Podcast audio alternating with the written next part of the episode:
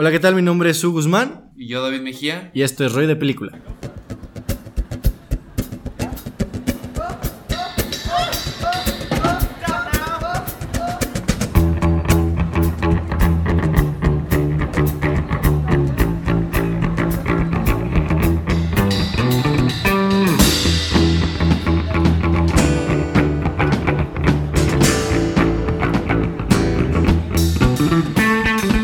Arrancamos con nuestro octavo episodio de temporada y va a ser un especial sobre Blade Runner. Que hoy, hipotéticamente, sería el futuro en el que viviríamos y. Noviembre del 2019. Noviembre de 2019, entonces hicimos este especial para hablar un poco sobre Blade Runner, la, la original, la principal, Una que para mí es una obra maestra del género de ciencia ficción. Las dos también, que es Blade Runner 2049. Ya, ya después discutiremos un poco más de esto. Eh, si no conocen la dinámica de nuestro podcast, al inicio damos algunas recomendaciones de películas que nos llamen mucho la atención. Por ser un episodio especial, nos centraremos en el género de ciencia ficción. Y después hablaremos un poco por encima de estas dos películas, Blade Runner original y Blade Runner 2049. Daremos un poco nuestras opiniones y después nos adentraremos a hablar un poco más con spoilers, con un análisis y... ¿Y qué tal si arrancamos nuestro episodio con una de tus recomendaciones, hermano? Bueno, antes de empezar, obviamente no vamos a hablar del... Bueno, algunas películas de ciencia ficción en las que hablaremos son muy conocidas, algunas no tanto. Eh, si mencionamos algunas que son conocidas, son porque de cierta manera me gustaría destacar ciertas cosas de esta peli y yo creo que también Hugo puso algunas muy conocidas. Pero pues lo importante es hacer recomendaciones de películas que no son las representativas de la ciencia ficción, como puede llegar a ser Interstellar o... O gran catálogo de, películas. De hecho, ah, cabe mencionar que es el género preferido de mi compañero. Y si bien yo no lo tenía tan, según yo, tan cercano, cuando estaba haciendo esta pequeña lista me di cuenta que sí hay varias películas de ciencia ficción que me llaman demasiado la atención y que son grandes películas. Eh, pues bueno, este sí que nos esperen un Alien, un Interstellar, un Volver al Futuro, porque pues son las más... Bueno, que sé algunas de tus Ah. recomendaciones que sí, sí son muy representativas, sí, pero sí. pues De igual. hecho, voy a empezar con algunas... De hecho, la primera es creo que la única que, que más así muy, muy, muy conocida mundialmente. Las demás, la mayoría las conoce. Pero bueno, ¿para qué alargar tanto esto? La, la primera de la que voy a hablar es Terminator, la número uno. Más que nada porque me sorprendió al verla. Em, tal vez muchos la recuerden y digan, ah, no, es mejor la 2. O... La 1 es como un buen inicio de la saga, pero creo que para mí es la mejor Terminator. Tal vez la 2 tenga mucha acción, tal vez tenga escenas más icónicas. Pero en sí lo que me encantó de esta película son varios, varias cosas que las hablaré principalmente. Cabe destacar que esta película es dirigida por James Cameron, que ha dirigido varias películas enormes con mucha taquilla, como lo es Titanic, Avatar, ah, Aliens 2. Pues de- hecho es el director que más recaudación ha, ha ha hecho en la historia. ¿no? Sí, ya superó la barrera, creo que desde hace mucho la del primer lugar. Y pues bueno, aunque sea un director que sea muy taquillero, creo que no hay que subestimarlo. Tiene mucha. Sus trabajos de cine son muy buenos, sus películas son muy bien hechas. Este. No he visto toda su filmografía, pero con, tiene nombres muy. Sí, tiene tanques enormes. Tiene de- tanques enormes. películas y que han aunque sean, ta- recaudado. aunque sean taquilleras, son muy buenas. Sí, hasta hace poco, pues la película más taquillera de la historia era Avatar, la cual era pues, la más taquillera. La más taquillera. eh, y, y algo que me enojó al ver que Avengers Endgame le iba a superar era que la gente desestimara un poco lo que era Avatar. Pero bueno, eso ya será un debate. Pero pienso yo que no hay que subestimar o desestimar lo que ha hecho este director. Pero bueno, este, en esta película sale el Arnold Schwarzenegger, que es un el ícono, reconocidísimo un ícono mundial, del fisiculturismo, de gobernador. gobernador de California y vaya, o sea, un, una persona que yo pues creo que la mayoría le tenemos cierto cariño a Arnold Schwarzenegger, ¿no? Un ícono. También lo que es Linda Hamilton, ella principalmente me fijé en su filmografía y no tiene como tantas cosas, no he visto alguna otra cosa aparte de lo que ha hecho de Terminator. Y también sale lo que es este Michael Biehn, un actor no tan conocido, pero sale en películas como lo es Aliens 2 y Planeta Terror. Lo que destaco de las primeras dos Te- Terminator eh, es que las escribió James Cameron. Todas Ah. las demás, Terminator 3, Terminator La Salvación, Terminator... ¿Cuántas películas Genesis, van? ¿Como Son cinco seis, o seis? seis. Nos escribió otra, la, otra persona, no fue James Cameron. La última sí fue su historia. No he visto las de la Terminator Dark Fate. La voy a ver. Así que no puedo decir si hay- la razón por la cual estas películas eran exitosas son por que James Cameron las escribió. Pero de hecho hay más factores que hacen que estas dos películas sean buenas. Que es que el mismo compositor de Terminator 1 y Terminator 2 eh, solo participó en esas, no en las demás. Puedo decir que es de los mejores soundtracks con... ¿En serio? O sea, de, de ciencia ficción, que se siente como ciencia ficción. Ok, con esa esencia. Con ¿no? esa De- esencia que te hace sentir así como en un Futurista. mundo futurista. De eso. tiene un- usa un sintetizador. Vaya, o sea, lo explota muy bien ese Sintetiza- sintetizador. Hoy vamos a hablar de lo que son los sintetizadores, ¿no? Sí, lo que es, es, representativo de la ciencia ficción. Eh, la verdad me sorprendió al escuchar, al ver esta película, escuchar esa banda sonora tan, tan de este género, me, me encantó. Y bueno, este Terminator, la, muchos ya la vieron, algunos no, de hecho. De hecho, yo soy uno de esos que no ha visto Terminator, no porque no la conozca o no porque no sepa el impacto que tuvo en la cultura popular o la cinematografía, pero bueno, yo soy algo reservado para ciertas películas que son como taquilleras, ¿no? ta- taquiller- Y es que, bueno, esto me pasó con Ghostbusters, que para mí es una muy mala película. Entiendo el por qué se hizo un icono de, del cine popular, pero no es un cine que yo disfrute ver. Por eso le tengo cierto prejuicio a varias películas que sé que son fichas obligadas y que tarde o temprano las voy a tener que, que ver. Pero pues ya, tú ya me diste el visto bueno para empezar a, a ver esta franquicia reconocida. Y de hecho ahí ya tengo Bueno, la 1 y la 2. la 1 y la 2. sí, de hecho son las que ya tenía como previstas llegar a ver. Y creo que ahora que tú ya me diste como ese esa opinión favorable de la película, le tengo ahora un poco más de hype. Y esperemos que no pase esta semana que ya vea estas dos películas. Bueno, y hablando más como. ¿Quién no sabe de qué trata Terminator? Creo que Está de sobra decir de qué Sí, trata. aunque no la hayas visto ya sabes más o menos a Sí, qué va la un exterminador la que viene del futuro a asesinar a alguien, ¿no? Está cantado. Pero lo que son los efectos, lo del maquillaje, es- esos, esa clase de maquillaje que manejan esta película están. Se me hacen muy. No tan reales, obviamente no son como hoy. No Pero creo que sí, o sea, para la época y todo sí podrían envejecer bien. O sea, la verdad, este.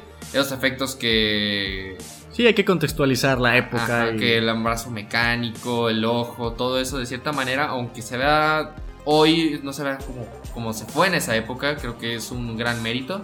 La acción que maneja está regulada, la historia, el, el contraste, el porqué de los personajes, de cierta manera te, te, te importa, ¿no? Te importa ciertamente qué le pasa a los personajes. Yo ya sabía que iba a pasar con un personaje, como la mayoría, de que pues, ya si vio la tercera sabe de qué puede pasar en las anteriores o así. Entonces ya sabía más o menos qué iba a pasar. Pero aún así no te arruina la experiencia. Es algo que te entretiene, la banda sonora, las... Arnold Schwarzenegger, aunque no es un gran actor ahí, la verdad. Se, este- yo está muy bien casteado. Sí, Por, por cómo tiene su, su expresión facial. sus expresiones y aparte, este, pues lo imponente que llega a ser, era Sí. futurista y la verdad, este, la- se las recomiendo, no creo que a cualquiera diga- no le guste Terminator, porque es, es un éxito ochentero. Eh, Estoy seguro que hay un chingo de explosiones. La verdad es que. No, ¿En serio? No, no hay tantas. Bueno, sí, sí, sí hay, sí hay algunas, sí hay algunas. Recordé algunas escenas y sí, sí hay explosiones, pero no, no explotan. O sea, no, es- no explotan tanto las explosiones, ¿no? No explotan tanto. ok. Cualquiera la puede ver.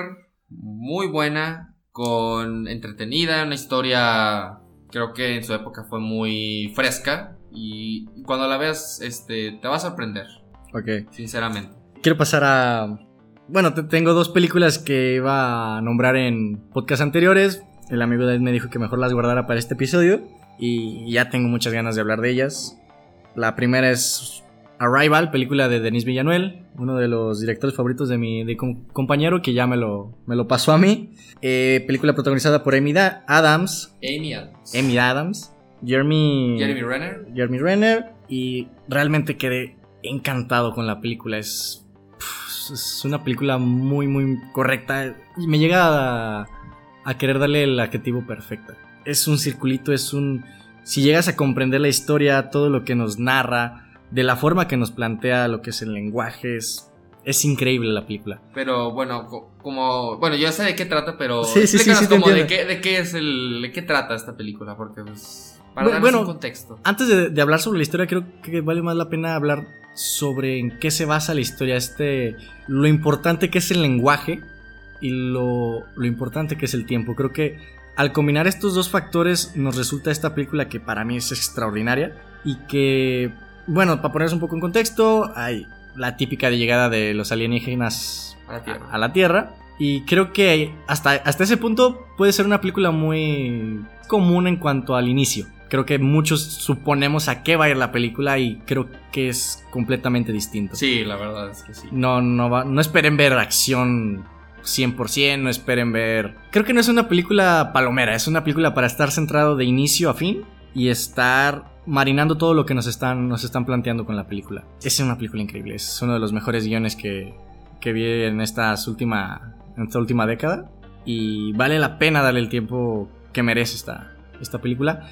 Yo les recomiendo verla una noche, estar tranquilos, estar con la batería llena porque creo que hasta cierto punto te exige pues que, que- que comprendas muchos términos porque te digo, no es una película sobreexplicativa. La verdad no, te lo te explican una vez y ya. O sea, si les gusta Nolan, les van a tener que poner más atención a que las películas de Ah, Nolan. gracias. No Creo que, es que por eso, me gusta mucho esta película porque maneja mucho lo que son estas temáticas que suele tocar Nolan. Pero para mí, Villanuel la, lo util- utiliza este, este elemento y lo, y lo plasma de una forma mucho más elegante. Sin la necesidad de estarte explicando una y otra y otra y otra vez. Te da dos, tres ganchitos que están muy bien elegidos en el momento en el que están. Para que si no acabaste de comprender la idea, cuando veas esos ganchitos, te entres y toda tu cabeza haga un boom enorme. La verdad, esta película, lo que, lo que más me gustó sin duda es el final. Tiene un, un final muy bueno. Este, la verdad, eh, Ay, Aquí te iba a dar un spoiler, pero. sí, no, no puedo dar spoilers, pero el final, vaya, o sea, tienes que prestarle atención. No creo que sea tan muy difícil. Sí, se puede costar trabajo entenderlo, pero la verdad está muy bueno el final. La banda sonora es perfecta para lo que es esto, este género. Lo que de estas ciertas situaciones que te las plantea la banda sonora funciona perfectamente. Yo se las recomiendo que la vean con audífonos. Creo que funciona, o sea, a menos Sí. de que tengan un buen sistema de sonido, si tienen audífonos, este, las van a disfrutar mucho más. Y ciertos, la fotografía también tiene ciertos toques muy, muy bonitos. Amy Adams me encantó en esta película y, y vaya, o sea, se No, la recomendé a Hugo y se la recomendó a cualquiera. Bueno, no, no cualquiera, es que la verdad no. A cualquiera que quiera ver algo. Algo diferente. Es que si- siento que es hasta cierto punto algo complicada. Sí, sí, o sea, no Por lo mismo de que no busca sobreexplicar las cosas, te lo plasma de una forma muy elegante y que deja de lado hacerte entender, ase- asegurarse que entendiste la, la historia. Te quería decir, ¿te gustó más el principio o te gustó más el final? Es que eso ya es spoiler, entonces ya. bueno. Entonces- Cuando vean la película van a entender este pequeño chiste, pero sí, pa- pa- pero para mí la película va más allá de lo que es la historia que las actuaciones. Sí. O lo que son los efectos o lo que nos presentan visualmente. Es el guion. El guion Sí, es el- lo. el, el guion es, es lo que hace esta, esta una joya para mí de, de la ciencia ficción. Sí, yo de hecho, pues ya lo había dicho y quise destacar ciertas cosas, porque pues, lo más importante es el guion, pero pues, para darle un poquito más, para que le llame la atención. Y si no le llama la atención, fue nominada a Mejor Película en los Oscars 2016 o 2017. Ujú. Mejor Creo que fue di- 2016, ¿no? Mejor dirección, mejor banda sonora, mejor mezcla de sonido, o sea, es una película de calidad y creo que no la deben dejar pasar, desgraciadamente no está ni en ninguna plataforma. La verdad, esta sí vale la pena que la compren. en No, DVD. es- es- Sí, y si no compran DVDs o así, pues réntenla. La verdad, sí vale mucho la pena. Es una ficha obligada, por favor. Es de mi director favorito. Mi director fa- Bueno, todavía no sé, estoy entre Nolan y Villeneuve de director Por, favorito. por favor, yo te daría Pero- todas las, las de que escoges a, a Villanuel, por favor. Tu siguiente recomendación, hermano. Bueno, voy a hablar de una película que. Vaya, es de los principios de la ciencia ficción. Es demasiado vieja, ya casi cumple 100 años. Eh, fue patrimonio de la UNESCO. O sea, no, no todas las películas son patrimonio de la UNESCO. No, es una joya, yo sé cuál, cuál vas a nombrar, pero es Es una obra maestra. Es Metrópolis. Supongo que esta se la pone a cualquiera que estudie cine. Es, yo creo que es fundamental que la pongan en cine. Bueno, no, no, no soy capaz de hablar de esas cosas, ¿no? De, de enseñan No, en pa- cine. pa- para mí sí es una película fundamental y creo que si eres fanático del, del género de ciencia ficción, esta es una película que... O del cine. eso. No, es que e- e- es realmente una obra maestra. La, recuerdo la vez que la fuimos a ver a Cineteca, a Cineforo, Cineforo. y, y wow, quedé maravillado. Ca- Cabe mencionar que es una película muda, Y la verdad no se siente pesada. No, para nada. eh. La y, verdad no, no. y- o sea, y sorprendentemente, ¿tiene cuánto? ¿Tiene casi 100 años? 1927 se estrenó, creo yo. Ya, ya, ya va para el siglo. Es una película que ha envejecido bastante, bastante bien. Demasiado. De, hecho, recordamos lo- los efectos especiales. No sé cómo hicieron esos efectos ¿Cómo especiales. grabaron esas cosas que, o sea, esas, esas escenas que la verdad, para la época no entiendo cómo lo hicieron. Yo me quedé, me sorprendía cada vez que veía una escena de cierta manera, cuando hacían esos tipos, ciertos defectos, esas tomas, eh, para la época eran un mérito, algo muy innovador. Eh, fue dirigida por... ¿Pero de qué trata Metrópolis? Habla sobre la desigualdad social en un futuro... Pues, eh, eh, ah, es más un discurso Social. social que se utilizó como se plasmaron ciertas imágenes y ciertas ideas para poderlo narrar. Hablamos de que es de la época del expresionismo y yo hace poco volví a ver algunas escenas y sigo siendo, estando maravillado con cómo te plasman estas ideas, cómo te hacen entender ciertas cosillas sin necesidad de un diálogo. Que de ahí es donde nace todo el cine, ¿no? Sí. No lo muestres. Digo, no, no, lo, digas, muéstralo. muéstralo. Fue dirigida por Fritz Lang, que, Que que Uno de los mejores directores. de, su época no, no saben, solo visto- hemos visto sus dos icónicas, que Sí, es M el maldito. M el Maldito y Metrópolis, que son películas para la época yo creo que eran muy buenas. O sea, No, bueno, hasta- Metrópolis, hasta- hasta hoy Metrópolis, día- Metrópolis y la verdad M el Maldito son películas que para ser de esa época son un wow, digo. No, yo creo que para mí son películas que en la época que sean te, te maravillan. Si dicen el año, te quedas sorprendido. Yo Sí. con Metrópolis me pasó eso y, y volaba cada, cada vez que me puedo decir cómo hicieron esto, cómo llegaron a, a hacer de esto de cierta manera, la verdad. Es, es una maravilla esta película. A- Además, como dato curioso, ¿sabías que cada cierto tiempo le vuelven a rehacer la banda sonora? Como que cada compositor quiere hacer como su versión de Metrópolis. ¿En serio? Así que es una película que tiene excesos de soundtracks. Tienen demasiados soundtracks en la que la pueden ver con... Y hay versiones súper metaleras, este, de, de todo hay versiones de Metrópolis. ¿En serio? Porque Sí. yo de hecho vi que estaba nominada en el 86, se me hizo raro, que va un Razzie de un soundtrack. Yo creo que a eso te refieres, ¿no? Sí, te digo, es que rehacen los soundtracks cada, cada dos, tres años. Sí, Bueno, no, son- eso no sabía. Eh, pero bueno, la verdad, esta película mm, fue, fue basada de un libro que también el mismo autor eh, participó en esta obra, le ayudó al director que también colaboró en el guion. La banda sonora, o sea, creo que una película muda se basa mucho en esto, que es la... Bueno, no se basa del todo, pues, pero es fundamental una banda sonora Sí. que de cierta manera...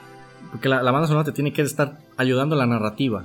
Y, creo que sí está perfecta, ¿eh? Aquí Por lo menos la, versión que escuchamos en... Fue la, la restaurada del 2000, ¿cuánto? ¿2008, 2006? Ujú, creo que sí. Fue la más reciente. Bueno, Hasta yo- ese momento. Ah, creo yo que es la más reciente.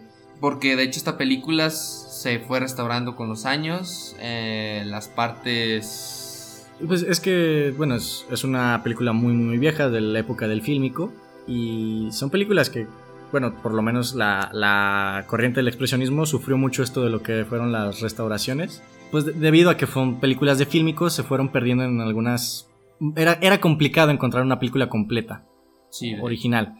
Entonces, conforme pasaron los años y conforme se per- perdieron y se recuperaron ciertas rollos de fílmicos, se fueron haciendo estas películas como las estamos pudiendo ver hoy en día. Además que es una película muy fácil de... de encontrar. de encontrar, No, creo que no, está en yo Yu- creo que en YouTube yo creo que la encuentras. Sí, no tiene nada de restricciones. Es una película que para mí tienes que ver más que... Si bien es por cultura general. general de... Bueno, del cine, es una película que te va a volar la... La cabeza, Cabeza. no, no creo que para hoy en día cualquiera le guste el cine mudo, es muy... Es complicado de es entrar. complicado, la verdad. Pero eh, creo que es más fácil de lo que parece. Si vas con Ah, cierta con- apertura a ver este tipo de cine. No, no es un cine aburrido, no es un cine que es 100% de arte. Es un cine que te va a enseñar las bases de lo que es el cine de hoy en día. Porque pues, te el- la regla de, de siempre, la que ya acabamos de nombrar, muéstralo, no lo digas. Pues es, de aquí nace. Eh, de aquí nace. Y bueno, porque hoy en día gente dice blanco y negro, qué aburrido. O sea, si le pones un cine blanco y negro. O sea, un cine mudo ya es como que ya lo mandan a volar. Y aparte, esta película dura dos horas y media, la restaurada. Sí, era algo largo. Entonces, yo no- nosotros no la sentimos pesada. No, te digo, es que te, te está bombardeando de cosas icónicas, de cosas que te sorprenden cómo es que lo hicieron. Y por favor, yo, yo creo que sí es como un nivel un poquito más elevado de a lo que quieres llegar con, cuando revisas un contenido cinematográfico, pero para mí no decepciona. Yo creo yo que no, no nos va a decepcionar. Eh, no la sentimos nosotros pesada, pero bueno, eso ya es. Cada quien Cada tiene quien ya- sus maneras de, de ver el cine. Pero si te gusta el cine, si te haces, si te consideras un cinéfilo, Sí, lo tienes que ver. tienes que verla. eh, por tantas, tantas cosas, digo, no cualquiera. Creo que muy pocas películas son conservadas por la UNESCO, patrimonio de, la humanidad. O sea, ya es un, un gran mérito esta película. Digo, como les decíamos, no es para cualquiera ese cine mudo. Si no has visto cine mudo, creo que aquí puedes empezar para ver cine mudo. Y si te gusta la ciencia ficción, como a mí, te va a encantar. A mí, la verdad, yo sí la pongo en una de mis películas favoritas de ciencia ficción. Y eso que es de casi 100 años. Pasando a otra recomendación, uno de los directores que más nos llama la atención, Alfonso Cuarón, hizo una película que fue muy infravalorada para lo que yo supe en su, en su tiempo, Niños del Hombre, que mu- muy, rara vez siento la obligación de que debo recomendar algo, si bien a ti te recomiendo todo lo que hay o, a- o al podcast, esta película me dan ganas de recomendársela a todo mundo. ¿Por qué? Por todo eso que nos narra. Eh, para ponerse un poco en contexto, un futuro no muy lejano, que es 2027, 2029. 2007 dejan de nacer los bebés. Entonces, de aquí nace ya toda la historia. Y es aquí donde creo que comienza todo este pensamiento filosófico, todo este pensamiento humano que nos quiere plasmar este Alfonso Cuarón. Y además de que es una- un super tributo a un disco de Pink Floyd, Animals. Si eres fanático de Pink Floyd, si eres fanático de la vida, es una película obligada. Recuerdo que cuando la inicié a ver pensé que iba por un lado y muy rápido explota. La película es muy entretenida, es, es hipnótica, ¿no? Explota. explota de la, de la buena forma. Y desde creo que desde el primer acto te das cuenta que es una película diferente y que debería de ser más valorada. Además, tiene recursos técnicos impresionantes. Tiene uno de los planos secuencias que más vamos a recordar, según tengo entendido tú y yo, en lo que resta de nuestras vidas. La verdad. Y cómo finaliza ese plano secuencia es una de las escenas más hermosas que he visto en el cine. Yo también estoy. No, no podría contradecirte eso. Es es una película increíble si les gusta la ciencia ficción, si les gusta la guerra, pero más allá, si tienen un pensamiento muy arraigado de lo que es el valor de la vida o, o quieren llegar a tenerlo, esta película te lo hace entender de una forma tan sutil y tan hermosa que de, de verdad es una película que emociona. Y que es de ese cine que mm, desafortunadamente no, no vemos tan seguido. Aunque digan que tal vez Alfonso Cuarón ha hecho películas aburridas que solo se basan en Gravity o en Roma, esta película no lo es. Es una película. Que pa- para mí me encanta Gravity Roma, Eh. pero... A nosotros nos gusta, encanta, pero a ciertas personas no les gusta, que quieren ver más esto, más aquello. Esta película, yo creo que es para cualquiera, ya pues para un niño yo creo que, pues, no, ¿verdad? Ya siete, siete escenas, pero o sea, para cualquiera es perfecta. Yo se la recomendé a Hugo, siempre decía, oye, a salir los niños del hombre en Netflix, vela. Y... Sí, te, te digo, la tenía cierto. Pues ya ves que siempre tienes como ciertas películas en el radar. A veces te falta como el empujoncito final para poderla ver. Hace poco la quitaron de Netflix y era cuando más la quería ver. Y afortunadamente hace poco la volvieron a reestrenar. Sí, así sí. que no puedes abrochar esa oportunidad. Y así que la tiene muy fácil, está en Netflix. Es una experiencia esta película. Es una experiencia, así lo calificaría yo. Bueno, yo voy a pasar con una película que es un clásico contemporáneo para cualquier cinéfilo, ahora lo conoce, sabe, el- sabe por qué es de cierta manera famosa esta película, que es Donnie Darko. Cabe mencionar que es una de las películas que hace como 3, 4 años quiero ver y no he podido. Más allá que... Es una película de culto por todo lo que conllevó la historia de esta película, ¿no? Y aparte el por qué la censuraron, creo que también eso influye de que, ah, la censuraron, ¿cómo censuraron una película? Pero de cierta, cierta, de cierta manera eso me llamó la atención y dije, oh, ¿por qué censuraron esta película? Quiero verla. O Bueno, sea, poner- por ponerle en morbo, ¿no? contexto fue por... Por las Torres Gemelas, yo no sabía eso. yo solo vi que fue censurada y dije, oh, quiero verla, quiero ver por qué es Y- censurada. Y bueno, fue censurada por el 11 de septiembre, tiene que ver algo de un avión y por eso la censuraron, ¿no? Que la verdad no le entiendo mucho el rollo de por qué es censurada. Bueno, es, es Bueno, que te pero digo, por es- respeto, ¿no? Sí entiendo el porqué, pero fue como que muy, un poco exagerado. Y, y eso influyó en que su distribución fuera como muy... De hecho, solo sale en DVD, no sale en cine. Ajá, no, no. Aparte de que en el cine es muy complicado encontrar esa película tanto en Blu-ray como en DVD, ¿no? Sí. De hecho, desde hace tiempo la he querido buscar y, y sí, está, está algo cara. Además que, bueno, la podemos encontrar en Amazon Prime. Desafortunadamente para mí está doblada. Y como Y si ya es esperé- especialito, Sí, o sea, si ya esperé 3-4 años para poder ver esta película, no la pienso ver doblada. Además es una película de Jake Gyllenhaal y al parecer es como sus películas estandarte, así que si la voy a llegar a ver, la pienso ver con todas las de la ley. Tanto así que esta película ganó mejor guion en Sitges. Ok. Eh, el mismo director, que de hecho es la única buena película que es este director, se llama Richard Kelly, él la dirigió y la escribió. ¿No fue su primera película? Creo que sí, ¿eh? fue su Como primera película prima, ¿no? y la única buena. Eh, no he visto las demás, pero o sea, crítica y por todo, yo creo que pues vamos a sacar otra buena película. Eh, no puedo juzgarlo si no la vi, pero supongo que es así. Ah, aparte de Jake Gyllenhaal, que supongo- que no necesita presentación, que ha hecho Jake Gyllenhaal. También sale Gina Malone, que ha salido en El Demonio Neón, Orgullo y Ujú. Prejuicio, Los Juegos del Hambre, Vicio Propio. También la hermana de Jake Gyllenhaal, que sale en... que es literal la, la hermana de Jake Gyllenhaal en la película. Me- Mejor casting no se podía. Eh, la verdad, y de hecho ahí empezaron con el cine, fue de sus películas un poco más grandes, la que llevó a Jake Gyllenhaal a la... Al estrellato indie, ¿no? Ajá, sí. Que, que bueno que sigue en lo indie. Ajá. Eh, vaya, ¿qué, qué, qué les puedo decir de Donnie Darko? Habla sobre viajes en el tiempo. Que supongo que eso es lo que puedo decir. También Sí, sobre una un, adolescente conflictuado. Y ya, de ahí De ahí van surgiendo varias cosas. Tiene las canciones, las ciertas canciones que escogen en esta película no son, bueno, tiene banda sonora, pero también tiene canciones. Vaya, o sea, tiene canciones que quedan perfectas para la escena, Ujú. muy muy buenas. Yo las tengo descargadas. Sale de sale cómo se llama? Tears for Fears, una canción de Tears for Fears. Todos conocen la canción de Mad World. Ujú. La de Going Around in Like Familiar Faces, toda esa, esa canción triste. Y lo que me gusta de cierta manera es cómo te deja con esas dudas que te ponen a pensar cuando se acaba la película. Creo que no la, no la descifras hasta, hasta que ves ciertas cosas.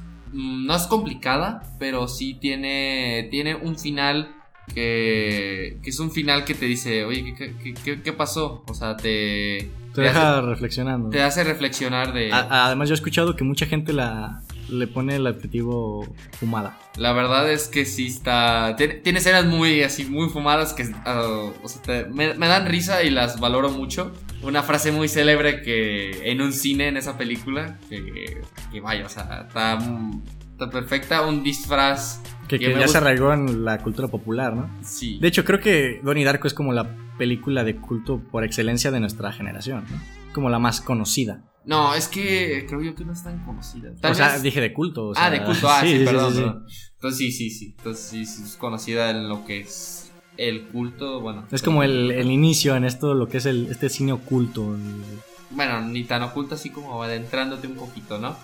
Entonces, la, la recomiendo, es una película... Mi hermano la vio, le gustó y él es un poco más como... Cerrado. No cerrado, no tipo de cine, es especialito, entonces Creo que sí les puede gustar. Esta duda que le generó al ver el final también fue como que, ah, ¿qué, qué carajo pasó? Está fumada. Entonces, este, si quieren ver una película de viajes en el tiempo con ciertos, ciertas características que te le van dando a la lógica, le hace una película bien hecha. Y bueno, pues también sale Jake Gyllenhaal, no, no hay nada más que decir de esta película. La recomiendo, está en Amazon Prime. No la habían doblado. Si les gusta doblada, pues pueden verla, la verdad. Es preferible en inglés, yo la vi de las dos maneras y Que ver las cosas en su idioma original. Sí, es un poco mejor, pero yo Es- la mucho recomiendo, mejor. la recomiendo ciegamente, o sea, creo que cualquiera. Bueno, pasando a otra recomendación, para mí una de las mejores, si no es que la mejor trilogía de ciencia ficción contemporánea, El planeta de los simios, que tuvo una evolución, una evolución durante el tiempo que, como una película que parecía muy de molde, fue cambiando toda esta ideología y fue narrando diferentes cosas. Eh, la en la primera parte es, es algo muy sencillo, nos habla sobre el origen de, de esta franquicia de lo que es el planeta de los simios, es una franquicia muy reconocida del género de ciencia ficción, además de que es protagonizada por James Franco, La primera. la primera. Pero bueno, ahí creo que nace lo que es la empatía con lo que es los animales y el hombre. Pero partiendo de la segunda, creo que la- el nivel de estas películas cobra otro sentido. Para mí, la segunda, que es, e, es, es la forma más fácil de entender cómo se puede generar un, un conflicto real. Porque al terminar la película te puedes hacer la pregunta de quién tiene la razón o quién es el que está equivocado. Y realmente no hay forma de darle la razón a, algún- a ninguna parte. Y para mí la tercera es una masterclass de lo que es el liderazgo. Además de que tienen como villano a, a Woody Harrison. Pero la tercera es la más madura, la que nos tiene más cosas que decir. Si bien la segunda es más como conflicto bélico, es algo, pues, si quieres ver acción, la, la segunda es la, la ideal. La tercera es mucho más sutil, mucho más elegante para mí. Y por eso es mi película favorita de esta, de esta saga. Y que creo que esta película la deberían de poner hasta en las escuelas cuando quieres explicar lo que es el, el tema del liderazgo. Todo este esta historia, cómo la situación nos va cambiando a nuestro, a nuestro protagonista. Y César de esta, de esta trilogía es uno de los mejores ejemplos de desarrollo de personaje que hay en, en el cine para mí. Es increíble cómo lo ves nacer y cómo lo ves envejecer. Creo que es un personaje que se le dio mucho respeto, además lo interpreta Andy Serkins. Para ponerlos en contexto a lo que para mí me transmitió este hombre con ese CGI, que es el CGI increíble, es muy natural, es, es realmente algo realista, válgame la redundancia. Es impresionante la forma en la que te puede hacer empatizar con un animal y cómo lo puedes entender sin la necesidad de un, diálogo. Para, para mí, hasta tú que estar nominado a mejor actor, porque lo que hacen estas dos películas, segunda y tercera parte, es algo sobresaliente. Yo, la verdad, este, la tercera no le di tanta atención, la dos me encantó. La tercera la vi en la tele, no la vi bien, lo pude ver mejor. No, la tercera te la recomiendo, si la consigo te la presto, porque sí es algo que se debe de ver con, con cierto respeto. Sí, la verdad yo no le Sí, presté, sí, sí, sí, yo no le presté respeto, la pasaron en la tele y dije, pues creo que la cerraron bien. O sea, la verdad no le presté tanta atención cuando veo una película bien, ya me la tomo más en serio. Esta película, de cierta manera, me no me llamó tanto la atención. La 2 me encantó, no sé por qué la 3 la ignoré, fue como que... ah, Pero quisiera darle otra ojeada. Y aparte está dirigida por el próximo director de la película. ¿De Batman? Entonces- No, y por eso yo le tengo todas las fichas a la siguiente película de, de Batman. La, lo que hace este director en esta película es perfecto para la- lo que puede ser el personaje de Batman. Ah, pero si Robert Pattinson ahí en Yo tengo ciertas dudas. Ya, ya le empecé a tener como cierta. Todavía no se me hace el actor ideal para el personaje. Por ejemplo, a mí Jake Gyllenhaal me hubiera encantado verlo de Batman. Que no. Pero bueno, ya le estoy teniendo menos prejuicio, porque además está armando un elenco impresionante para esta película de, de Batman. Pero por favor, vean esta trilogía, el mejor CGI de la época para mí, hasta, o sea, de nuestra época, de estos últimos años. En serio, bueno. en CGI, o sea, que se vea realista, para mí es el mejor. Ya Ahorita, después, ahorita vamos a ahorita ya sobre el pelearemos mejor- sobre- los mejores efectos que he visto. Entonces, bueno, bueno. Ya, ya sería todo. Esa no, esa no sé en qué plataforma esté. Creo que no está en ninguna, ¿verdad? creo que no, de- No, no. Tal vez la 2 esté por ahí perdida entre. Prime, pero es una trilogía que se la pueden conseguir en Blu-ray o DVD. Se los aseguro, vale cada centavo. Muy bien. Yo hablaré de mi última recomendación de mis películas de ciencia ficción. Estoy haciendo lo que es Aniquilación, que fue una película reciente. De hecho, traté de poner ciertas épocas en cada en cada película que escogí. No quise poner muy, muy cercanas ni muy del- de esta década. Quise poner como un tantito separadas. Porque la verdad, el cine de ciencia ficción en cualquier época siempre hay una joyita. Y esta, esta joyita que pasó demasiado desapercibida, tanto así que en Estados Unidos la consideraban. no, creo que no la pusieron en el cine. No, Fue- de hecho creo que es una original de Netflix. Eh, no, de hecho sí era una producción. Iba a ser estrenada en el cine, pero creo que no tuvieron. No le tuvieron tanta fe que se la vendieron a Netflix. Ah, ¿en serio? Sí, entonces, es- pues no sé si quisieron arriesgar o... La verdad no estoy tan seguro de esta historia, pero sí fue así. Eh, es original de Netflix. Bueno, parece que es original de Netflix, Ajá. entonces tienen los derechos. Pero bueno, ¿qué, qué, de qué trata Aniquilación? Aquí no creo que... eh, Voy a dar un poco de detalles. Es sobre un meteorito o algo, eh, cierta esencia de algo, cae en la Tierra y hay una zona que, cambia cosas. Entonces entra una científica y a rescatar a su esposo y pues ya, pasando cosas. Este, Van pasando cosas, ok. eh, la verdad, este, yo esta película dije, oye, ciencia ficción, me llamó la atención, pero con ver a Natalie Portman, que es la protagonista, que vaya, o sea, es de mis actrices Una gran actriz. ¿no? una gran actriz y aparte pues, está hermosa. No, no, no puedo decir que no. Este, el director es Alex Garland, que le voy a- no he visto su primera película que dirigió, que es. Ex Máquina, Que es la que, ahorita va a la hablar que mi compañero. Vamos a hablar. Eh, esta película, él la- esta aniquilación la dirigió y fue guionista. Se basó en una historia eh, de un libro. También sale Jennifer Jason Leigh, que no es tan conocida, sale en Los Ocho Más Odiados. Em, también sale Tessa Thompson, que sale en Thor Ragnarok, Creed, y Benedict Wong, que es el que sale, que es el Wong en, en lo que es Doctor Strange, ¿no? Algo, bueno, algo que destaco de esta película es el guion. O sea, el guion es un. De cierta manera puedes llegar a ser aburrida la, la película. Hay partes en las que te empieza como que. A cansar. A cansar de cierta manera. Pero hay, hay escenas, hay la intriga de qué es esta zona, qué está pasando, qué, por qué hacen estas cosas, qué, qué onda con esto. Porque hay momentos what the fuck en esta película. Este, y más el final, el final, vaya, o sea, el final fue. Sí me voló la cabeza en ciertas cosas, fue como que. Wow, o sea, porque tiene una fotografía, efectos. Tiene efectos buenos, este. Si, si te transmiten algo, te dejan esa duda, te asombran. Eh, y, vaya, o sea, la verdad, lo que, lo que más recuerdo es la escena final. Ok. Eh, es con. No digo que sea un final perfecto, a mí sí me gustó, pero a, algunos tal vez no les haya gustado por, por eso what the fuck que es en esta película. Lo que es la... Bueno, ya que está aquí la fotografía, ¿no? Sí. ¿Sí? Ah, no, no, con la fotografía está ahí, está muy hermosa.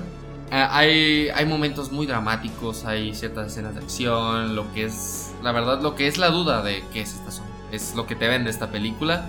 Vaya, o sea, tiene un elenco bueno, un guionista. Eh, de hecho, este director fue, es director y guionista, fue nominado al Oscar. No por esta película, pero tiene muy buenos guiones que, cabe destacar como 28 días después, que es Exterminio, se llama en español. Entonces, tiene muy buenas películas que él escribió. Está en Netflix. No es para cualquiera, la verdad, este, puede llegar a ser pesada para algunos. Em, a mí yo la sentí un poco pesada, cabe ser honesto y den, una mirada. Es ciencia ficción muy reciente, que sí, creo que todas, bueno, yo todas las que les recomiendo es porque es ciencia ficción y me gusta este género y creo que valen la pena verla si te gusta el género y si no te gusta el género es una película que te que te va a dejar algo al final que te va a dejar dudando. Denle vista. Ah, bueno, hablando de este director Alex Garland, eh, tengo entendido que esta es su segunda película, Annihilation, ¿no? Sí, de director. Ah, pues la primera película es Ex Machina, que wow, es una, una sorpresa por completo. Eh, además de que tiene muy buenos actores. ¿Quién es? Tiene a Alicia Vikander, que lo, creo que la más reconocible es porque sale en Tomb Raider. Tiene a Oscar Isaac, que sale en Star Wars. Este, creo que hasta tuvo cierto acercamiento en, en, la de Spider-Man. ¿Cómo se llama? ¿Nuevo universo? Sí, el nuevo universo de Spider-Man. Bueno, total. Y además es protagonizada por Dohan Helson, que pues, es un actor que ha trabajado con los hermanos Cohen, estuvo en Harry Potter, El Renacido, Star Wars, estuvo en Mother con este Daronowski. Es un, es un hombre que se reconoce más por la apariencia. ¿Ed Wood? ¿O cómo, Donald Gelson. Creo que si lo, cuando, ya cuando lo ves dices, ah, es que siento que lo conozco. De hecho, sale una película que se llama Frank, que tengo muchas ganas. ¿No, ¿no sale Truman Show, por casualidad? No, creo que no. Bueno, total, eh, la película nos habla sobre una inteligencia artificial. Oscar Isaac es uno de los. Es como el Steve Jobs de, de, ese, de esa realidad. Y que tiene un, un, acercamiento con lo que es la inteligencia artificial llevada a los androides. Y que está siendo el androide más increíble de la época. Este, este chico, Donald Hilson, eh, gana un concurso en el cual va a poder conocer el proyecto como. Se puede decir como el proyecto beta Ah, es una película que se basa en una sola locación. Esto está en una casa alejada en, el bosque. Solo son ellos dos y, y el androide. Entonces, él lo utilizan como chivo expiatorio para ver qué tan realista es esta inteligencia artificial. Y realmente es una película de mediano presupuesto, pero los efectos están increíbles. La historia y cómo se van desarrollando estos personajes también es impresionante. Una película que yo recomiendo ver ciegamente a cualquier persona. Tiene ciertas escenas algo crudas y algo fuertes. Es una gran historia. Es, es como llevar a Her a un androide. Para que me entiendan. Ok, ok. Así que. No está en ninguna plataforma, ¿verdad? No sé si está en Netflix, creo que no. No, no Pero. Bueno, creo que tal vez está. en HBO, quizá, creo que, creo que no, porque yo siempre he visto si suben algo así. Pero creo que, creo que, es una película muy acorde a lo que es Netflix, así que tarde o temprano creo que puede aparecer ahí. Solo es cruda, ¿verdad? Tiene algunas escenas fuertes, igual no se basa en lo que son las escenas fuertes. Y también tiene algunas pues, toques de sexualidad que creo que ya se están empezando a perder este prejuicio a ver películas. Muy I- sensual. Igual con la familia no es lo más cómodo, pero wow, es, es una gran película. Llegué a escuchar hasta ciertos críticos llamarla un, un clásico contemporáneo, así que no se la pueden perder. Y, Y creo que tú tenías otra película. y para, ya- para cerrar estas recomendaciones, es que es una película que para mí, no me canso de decir que fue una película infravalorada, una película que para mí debió de, de explotar y que yo tenía esa, esa teoría de que iba a ser como un boom en lo que es esta cultura popular. Ready Player One del director Steven Spielberg. ¿Quién es. Spielberg? No, no, no, señor, el mío. Lo que yo no entiendo es por qué esta película no se le dio para mí la importancia que se merece. Si con Ed Game o con Infinity War se explotó el mundo por ver el crossover de estos superhéroes, para mí este es el crossover más grande de la historia. Tienes referencias de absolutamente lo que te imagines, de cine, de videojuegos, de anime. Tienes todo en una sola película. Igual, los, los personajes no son tan memorables, pero la historia, todos estos tributos, todos estos easter eggs, es un orgasmo visual. Además, si la puedes ver, creo que esta película, si fuiste los afortunados en verla en IMAX, sabes a lo que me refiero. Es, el, es la película tanque por excelencia, porque está muy bien retratada. Bueno, es Steven Spielberg. Él sabe cómo hacer este tipo de películas. Eh, además de que es una adaptación de un libro que fue como muy, muy famoso, el libro homónimo Ready Player One.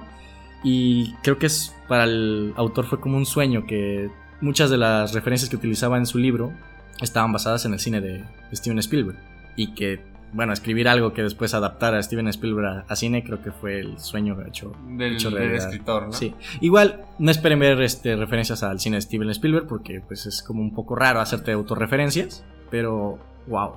O sea, puedes ver al Joker, puedes ver a Chucky, puedes ver a Gigante de Hierro, puedes ver la moto de Akira, puedes ver el DeLorean de Volver al Futuro. Es, es una lista de easter eggs interminable.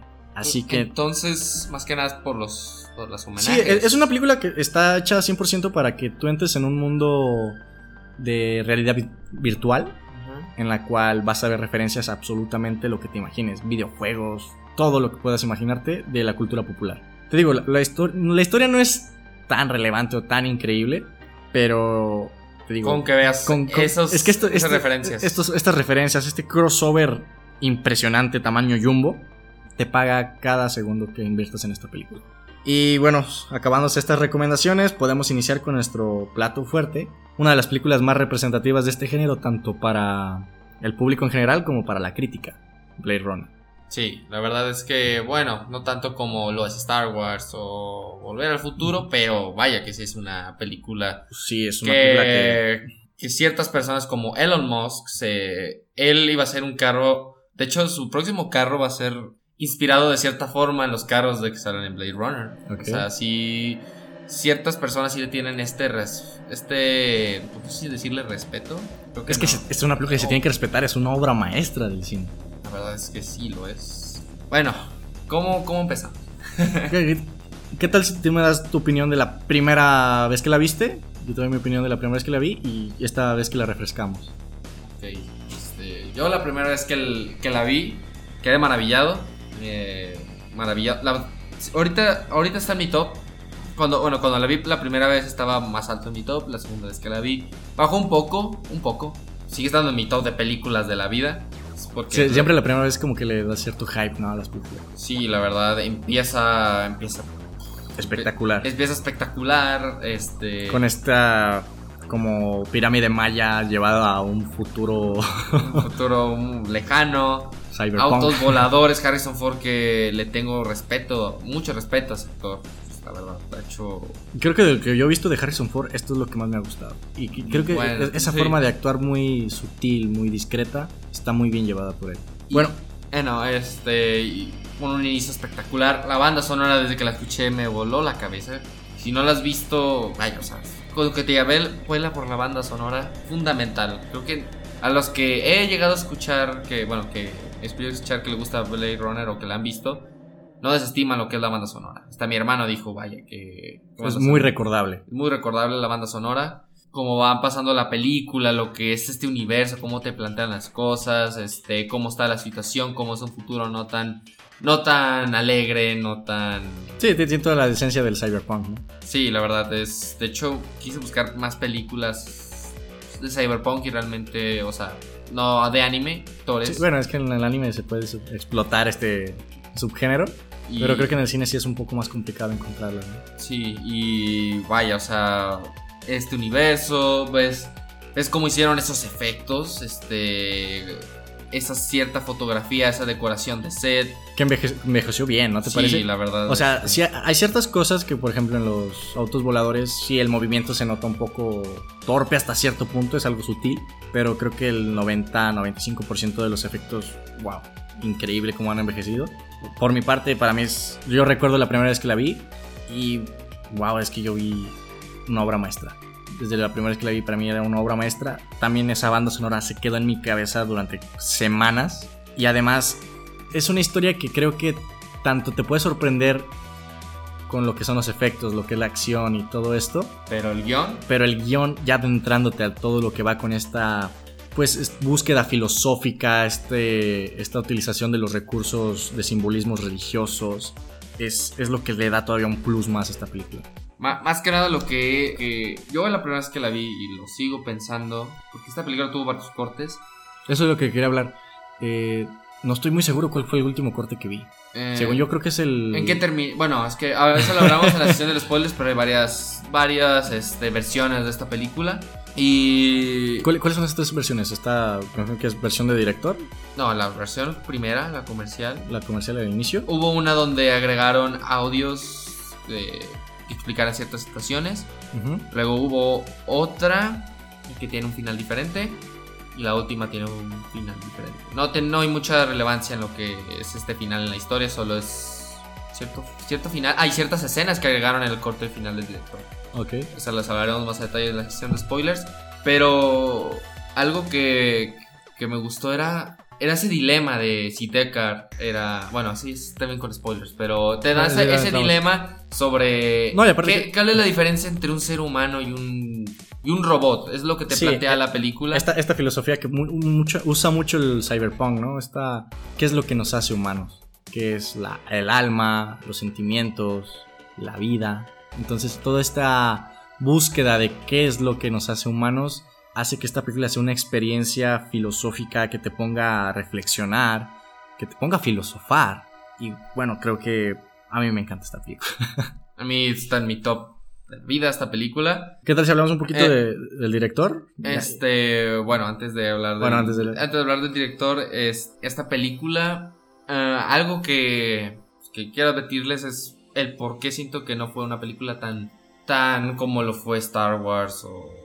Sí, sé, sí, si bien tiene, un boom, no es tan boom comercial, ¿me entiendes? Es Sí, de hecho Un poco de- creo que es un, para mí, a lo que yo he visto de Star Wars y a lo que yo conozco del mundo de Blade Runner, me parece un mundo mucho más maduro, mucho más Realista. Ah, mucho más realista hasta cierto punto y un, y un mundo, pues sí, más crudo, por lo cual, además de que la, la sexualidad forma parte de la esencia de, de Blade Runner, no es un- una película muy streaming, pero para, para mí es inmensamente más mi gusto Blade Runner que Star Wars. Para mí también.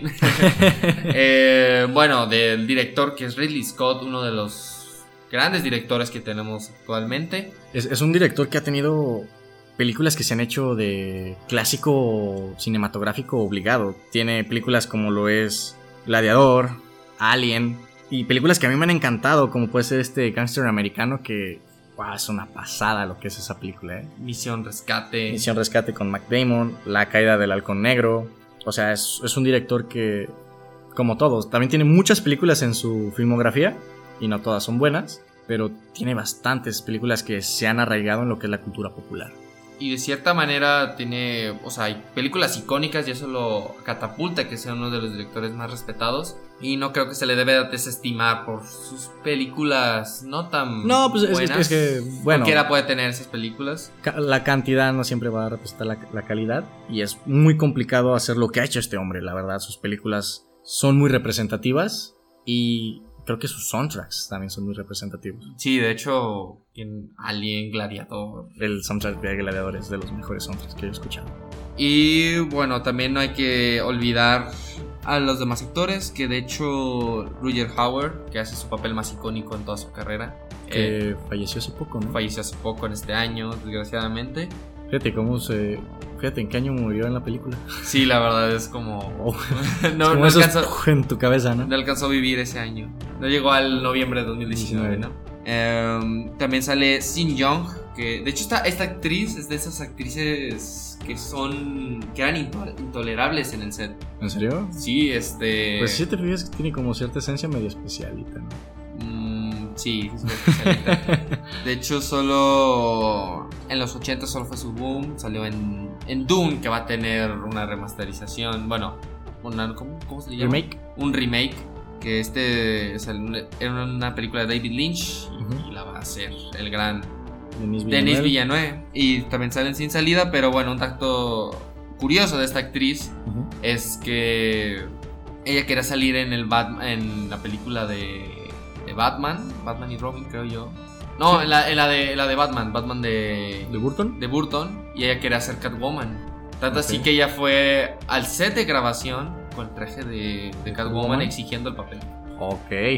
Y, pues fue como que algo muy, muy raro y ya desde ahí fue perdiendo ciertas... Sí, Bueno, sí. desde, desde antes fue, fue perdiendo... De hecho, creo que Ryan Gosling tiene una historia similar a lo que fue eso. No recuerdo en qué película, pero también quería como... Ey, yo también escuché algo así, era... Que- Creo que hasta engordó varios kilos, perdió cabello y no recuerdo... Me tal, tal vez fue de la época de, de Blue Valentine. Sí, sí, sí, yo, yo me acuerdo de esa historia porque sí vi una entrevista y me acuerdo. Entonces, no, no, no sé cuál película era, en cuál iba a salir, pero, sí tiene una historia muy parecida. Esta película, ahorita estamos hablando sin spoilers, ya vamos a hablar más adelante. Ahorita acabando con esta, esta su reseña, Oh, oh, pasaremos opinión. a la, a la secuela de esta película. Yo la considero que tiene casi todo, todo. Tiene una dirección espléndida, un guion también muy bueno. Grandes unos- actores. tanto así eh, lo que son los efectos y la decoración que fueron nominados al Oscar. Actuaciones muy buenas. Un monólogo. El mejor monólogo del, del cine que he visto hasta ahorita. O sea, hablas de, El monólogo. de 2049. No, no, no, de- estoy hablando de Blade Runner normal. Ah, yo pensé que ya te habías ido a la secuela. Ah, ¿verdad? Tanto así que también esta peli, la de 2049, tiene, puede ser considerada como mejores efectos, mejor dirección. Pero bueno, eso lo hablaremos más adelante. Pero Blade Runner, la normal, tiene todo esto que les mencioné. Sí, también ese monólogo es. Es algo... Lágrimas, eh, como... En la lluvia. Sí, sí, sí, sí. Está en, está en Netflix, está en Prime. No, la, ahorita las, las versiones a las que están em, en Netflix cambia un- ciertas cosas del final. En Prime no la he visto, pero la, la que vi primera vez en HBO sí tenía el final del directo. Entonces, bueno, yo... Está en mi top. Ya, ya este es, es un clásico de ciencia ficción, un clásico pues, del, del cine. Creo yo que ya sí es del cine un clásico. Sí, la, la verdad. Bueno, para que indagar más, ¿qué te parece si ya empezamos a hablar un poco más de... De la secuela, ¿no?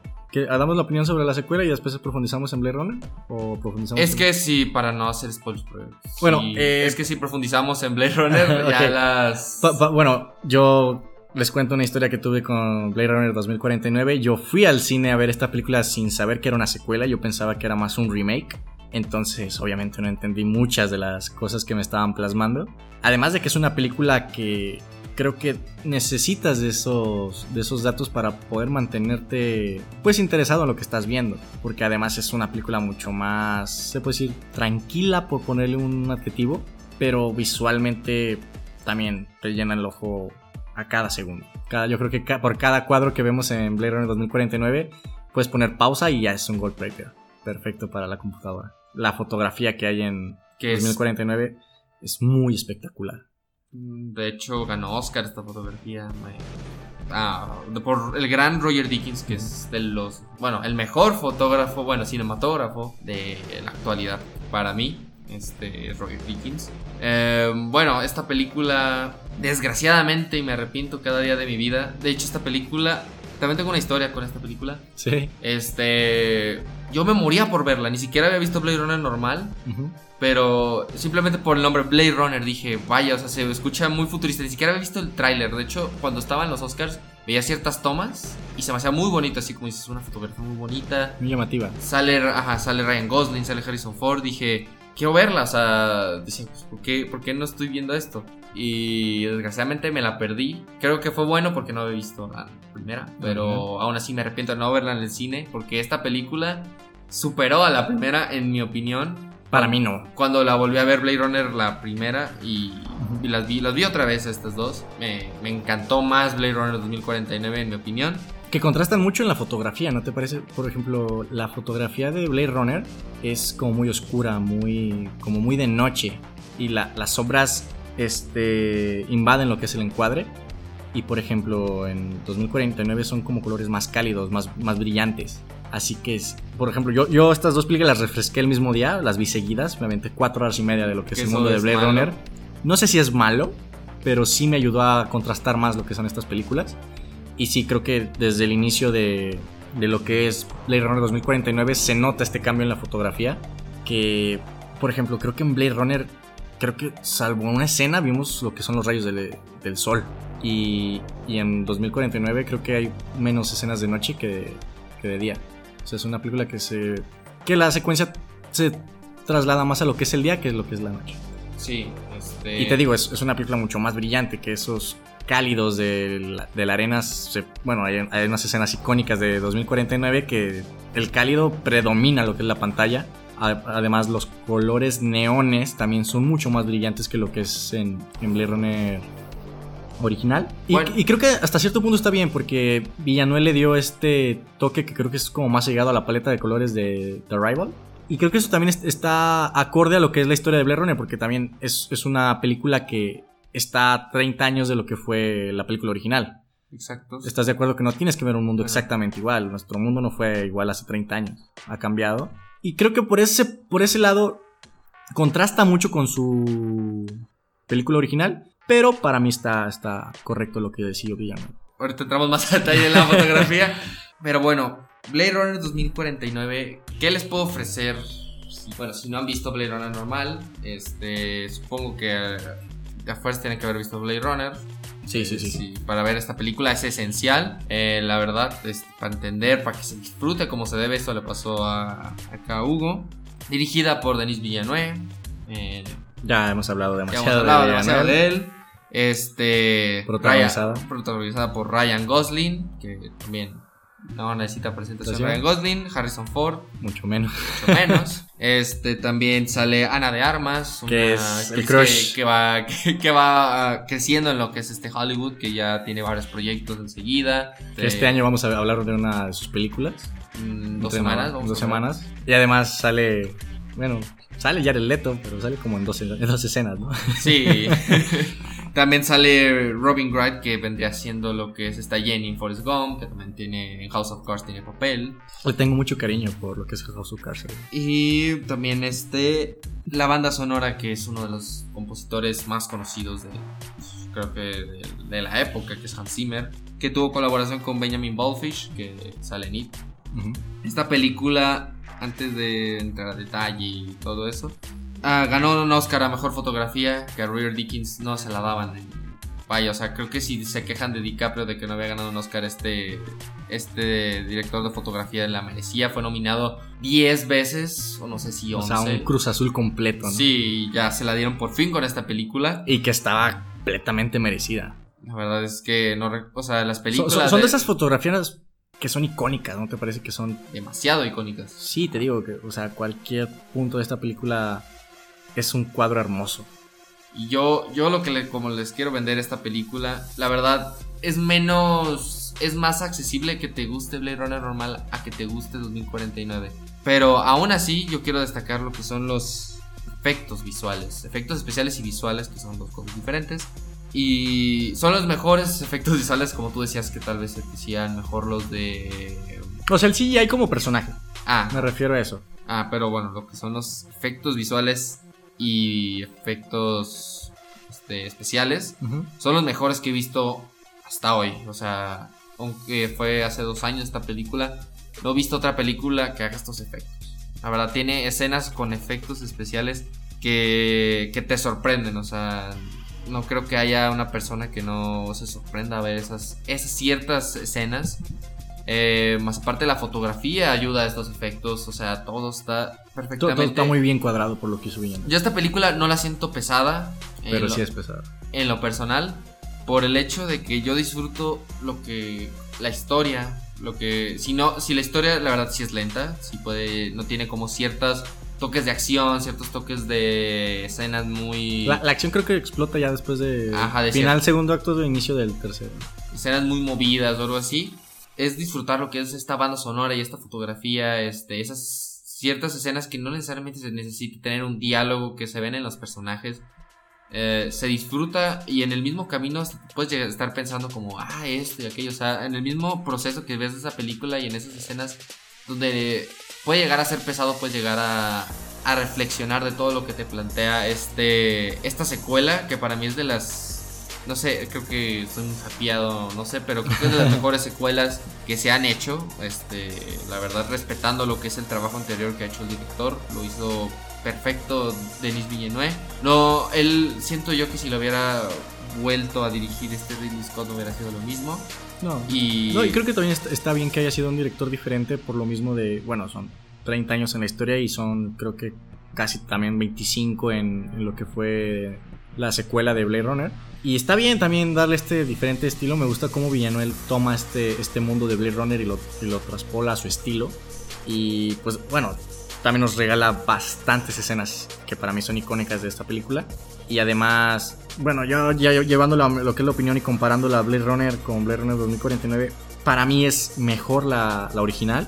Por el tema de que, además de que Blade Runner es impresionante en fotografía, en banda sonora, en actuaciones, creo que este tema de la búsqueda filosófica que nos plantea, esta, esta idea se quiere volver a, desarrollar en, en 2049, pero creo que se queda corta a comparación de lo que es la original. Si bien llega como a desarrollar esta historia, busca también darle estos ciertos puntos filosóficos, no están tan presentes como lo están en la original. Sí, eso yo estoy de acuerdo en eso. Creo que eh, lo que es el eje central del cyberpunk lo maneja mejor lo que es Blade Runner. Porque de eso trata el, el cyberpunk, lo que qué nos hace humanos, qué nos diferencia de los demás, este todo, todo lo que conlleva eso, lo que es el ser humano, este lo maneja mucho mejor Blade Runner, Sí. la, la original. No, y te digo, a- a- esta para mí es mucho más completa Blade Runner. No te digo que dos- 2049 sea mala, o que sea una mala secuela, o que no desarrolle bien la historia, pero para mí en comparación sí se queda corta en este término, en esta llegada de aterrizar esta idea. Creo que empieza a dejarlo un poco más de lado y se empieza a centrar más en sus personajes, que obviamente no es malo, pero como producto final, sí, para mí es mucho mejor Blade Runner. Yo lo que quiero decir también de 2049 es que no se centra tanto en eso, en ese tema que manejó la primera. Creo yo que se, se centra en otras cosas más que en lo que quiere presentar la primera y eso es lo que hace que no se juzgue tanto por lo que quiere representar en el Cyberpunk la 2049, sino el, el otro tema, los demás temas que va a tocar. Que bueno, eso ya lo veremos más a profundidad, pero pues antes de iniciar con esta sesión de, de spoilers de, de las dos películas, la verdad es que si quieres ver Blade Runner, veas primero la, Sí. la primera. No, y aparte que creo que e- ese error se cometió mucho por la jugada de marketing que hicieron con 2049, ¿no? Creo que se hizo como muy ambiguo, sin, sin explicar muy bien si era una secuela, si era un remake. Obviamente que si estás clavado con... o que investigas un poco, vas a saber que es la secuela. Sí, pero sí, el, el mercado para el, el streaming, el público en general, sí se barajeó mucho así como no saber si, si era una secuela, si era una nueva forma de ver la película original. Creo que también ahí eso contribuyó a este error que por lo menos yo cometí. Sí, yo, yo también, o sea, no sabía que había una Blade Runner antes. Ajá. También me pasó lo mismo cuando quería ver esta película. Y em, son películas con lo que fue, lo que es la época en la que se filmaron. Son un mérito total. Son, Sí, realmente. son impresionantes. Ah, Eso también te quería, quería preguntar, para ti, ¿cuál crees que haya sido más boom en las cabezas de la gente que los vio en su época? Nah, Blade Runner la normal. Obviamente, Sí, ¿no? Obviamente. Es, este, yo más que nada la 2049 es más gusto personal. Y sí la puedo defender porque para mí es mejor 2049. Pero sí, o sea, la que se lleva mucho más mérito. No, no puedo decir este, objetivamente cuál es mejor. Este, sería mentirles decir que Blade Runner normal es mejor porque para mí sigue siendo mejor 2049. Ahorita explicaré más razones de por qué, porque creo Y que ya explicaré más razones porque la original para mí es mejor. Eh, y bueno, este. Porque les mentiría si Blade Runner 2049 es, es muy movida, como lo mencioné. A una prima le dije, ah, ve Blade Runner 2049. Bueno, me dijo, ¿qué, qué película estás viendo? Y yo, ah, Blade Runner 2049. Y la vio y la quitó. O sea, Sí. o sea, fue como que, ¿qué, qué? O sea, la parte le dijo, bueno, no has visto la anterior, pero pues se le hizo No, muy y aparte, rara. sí, te digo, es una película muy tenue, muy elegante, que creo que algo que nos debe de dejar como así interesados en lo que estamos viendo, pues es, es la fotografía, ¿no? La fotografía creo que es un gancho muy importante a que tus ojos no se, se quiten de esa pantalla porque, te digo, es un orgasmo visual esa película. Bueno, ambas películas. Ambas, más de Ambas 2049, pero así. Bueno, a mí me gusta más en lo personal también la fotografía de Blade Runner original. Pero Ah, bueno, ¿qué te parece si ya iniciamos con Ahora esta sí, bueno, antes de sesión? iniciar con spoilers, denle, de- la verdad, este, denle, véanlas. Veamos. Yo las están en mi top y me, me dará gusto que nos dieran su opinión. Este, vamos a hacer una encuesta de cuál es mejor, si la original o la más nueva. Ah. Tal vez ya sepa qué van a contestar, pero aún así, para que si no la han visto, véanlas. Veanlas, por favor. Bueno, iniciando con esta. Bueno, vamos a iniciar con Blade Runner de los 80s. Ujú. Wow, la, la presentación. Bueno, yo, yo me quejo mucho de esta sobreexplicación que en el cine actual tenemos, pero por lo menos creo que en esta historia está muy bien cómo nos dice que es un replicante, la época que se está viviendo en estos títulos de inicio. Y aparte, cuando te ponen este título de Blade Runner, así como en letras pequeñas al lado izquierdo. Wow. wow, un, Wow. un gancho lo que es el inicio, ¿no? Algo, algo que, que tú estás mencionando sobre la sobreexplicación. Fíjate que en la primera, la primera de corte de esta película, no, no, con- no sé si tuviste esa versión, yo creo que sí, que es Deckard explicando. Cada, Que como cada- una voz en off, ¿no? Ajá, sí. No, creo que no. No, no, yo vi la, la que se debe de ver. La, tienes en Blu-ray, ¿no? Sí. Ah, es que en Netflix está esa edición y te explica como, este, no, pues fui a esto, fue aquello, esto, y, y porque en un principio la gente no entendía este, ciertas cosas de lo que trataba de decirte esta película y agregaron estas, estas partes como para entender ciertas cosas de esta película. Sí, para aterrizarla más. para aterrizarla Pero más. creo que si llegas a comprender lo que te dicen en la primera toma, creo que lo demás ya es muy descifrable. O sea, no, no es tan complejo hasta cierto punto. Tal vez para algunas personas, pero eso hicieron. No, o sea, sí te entiendo. O sea, me imagino que muchas, muchas personas cuando ven títulos no están prestando atención. Creen que la película inicia hasta que ven a alguien en pantalla, ¿me entiendes? Ujú. Y sí, si no, si no pones especial atención y llegas a comprender lo que nos dicen estas pequeñas líneas, sí te puedes perder en lo que es la historia. Pero bueno, tú sabes que la, voz- la voz en off se tiene que utilizar muy, muy acorde y, y cuando la herramienta sea realmente necesaria. Creo que en esta película no es necesaria y obviamente le quita esa elegancia de sobreexplicar las cosas. Y esa creo que está en Netflix, esa, esa, esa versión que... Que creo que esa versión no, no debería de estar en Netflix, por lo menos desde mi perspectiva. Creo que eso sí te quita como cierto... Es que creo que ese es el corte del director, ¿eh? ¿En serio? Sí, sí, sí, es el corte del director. No, para, para mí es que esa voz en off siento que te arruinaría cierta Sí, mística. de Cierta mística, ¿no? Pero, pues ese es el... Así fue el corte final, por así Ujú. decirlo. Bueno, corte del director, no final. Ok. Y bueno, lo que son, lo que me encantó, este, y, me- y creo que me decepcionó, lo que es el corte del director, Ok. fue esta esto que veníamos hablando que Harrison Ford es un replicante o no es un replicante. Para ti, Ok, esta es o una sea, muy es buena centrado forma. la, la película. Ok, es muy buena forma de entrar en spoilers. Para mí es un replicante. ¿Para ti? Para mí, o sea, No, tienes que darme sea- una respuesta. No me vas a salir con la, ambi- la ambigüedad que tiene Harrison Ford en la película. ¿Para ti es No, un no, replicante no, o no es un replicante? o sea, lo que hubiera querido no, lo que para ti es. es que es que bueno, es que influye lo que son las versiones del director. Pues Te voy a explicar. En la versión del director, él pone lo que son los unicornios. Esas tomas Bueno, donde se ve Harrison Ford soñando con unicornios. Ajá. Entonces, en el corte del director, él dice, él con estas escenas que agrega, que es so- Harrison Ford soñando con un unicornio, es que es un replicante, porque al final, este, ¿cómo se llama el personaje? Este. Gaff. Gaff, este, le pone, al final, en la última escena, le pone un unicornio de papel. ¿Y cómo sabe Gaff que él soñó con un unicornio? Entonces eso lo hace un replicante porque saben lo que sueñan, porque les implantan ciertas memorias. Entonces eso lo hace un replicante. En un principio estas escenas no existían. Ok. Y entonces este Harrison Ford, él se estaba enojado al que este Ridley Scott quisiera agregar estas escenas. Porque para mí hubiera estado mucho mejor que hubiera sido un humano, este, lo que es Deckard. Ujú. ¿Por qué, ¿Por qué? hubiera sido mejor para mí? Porque ahí estaría poniendo muy en claro lo que es, qué diferencia un humano a un replicante, ¿entiendes? O sea, hasta un robot como lo es este... Bueno, Roger Hauer, se me su nombre. Este. Y lo que es Harrison Ford, que es una persona normal, un detective sin sentimientos tan frío que se ve en la, en la película, como trata a Rachel, como por ser un replicante la desprecia de cierta forma, como le dice sus verdades. Y un replicante que busca este. alargar su vida, este. de cierta manera dejar de ser lo que era. Y. Y vaya, o sea, hubiera quedado mucho mejor este contraste de qué es humano y qué no es humano. Si Deckard hubiera sido Ajá. ese humano tan sentimiento en esa época que creo que eso se ve de cierta manera.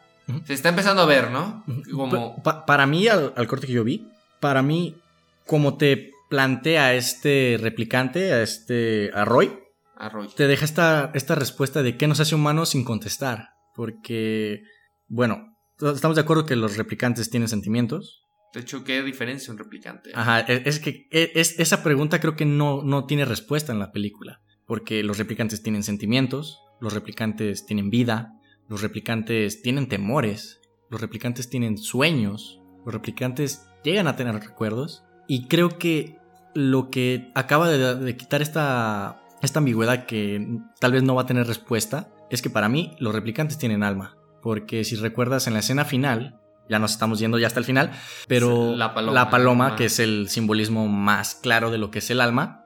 Así que creo que el director nos está diciendo que ellos también tienen alma.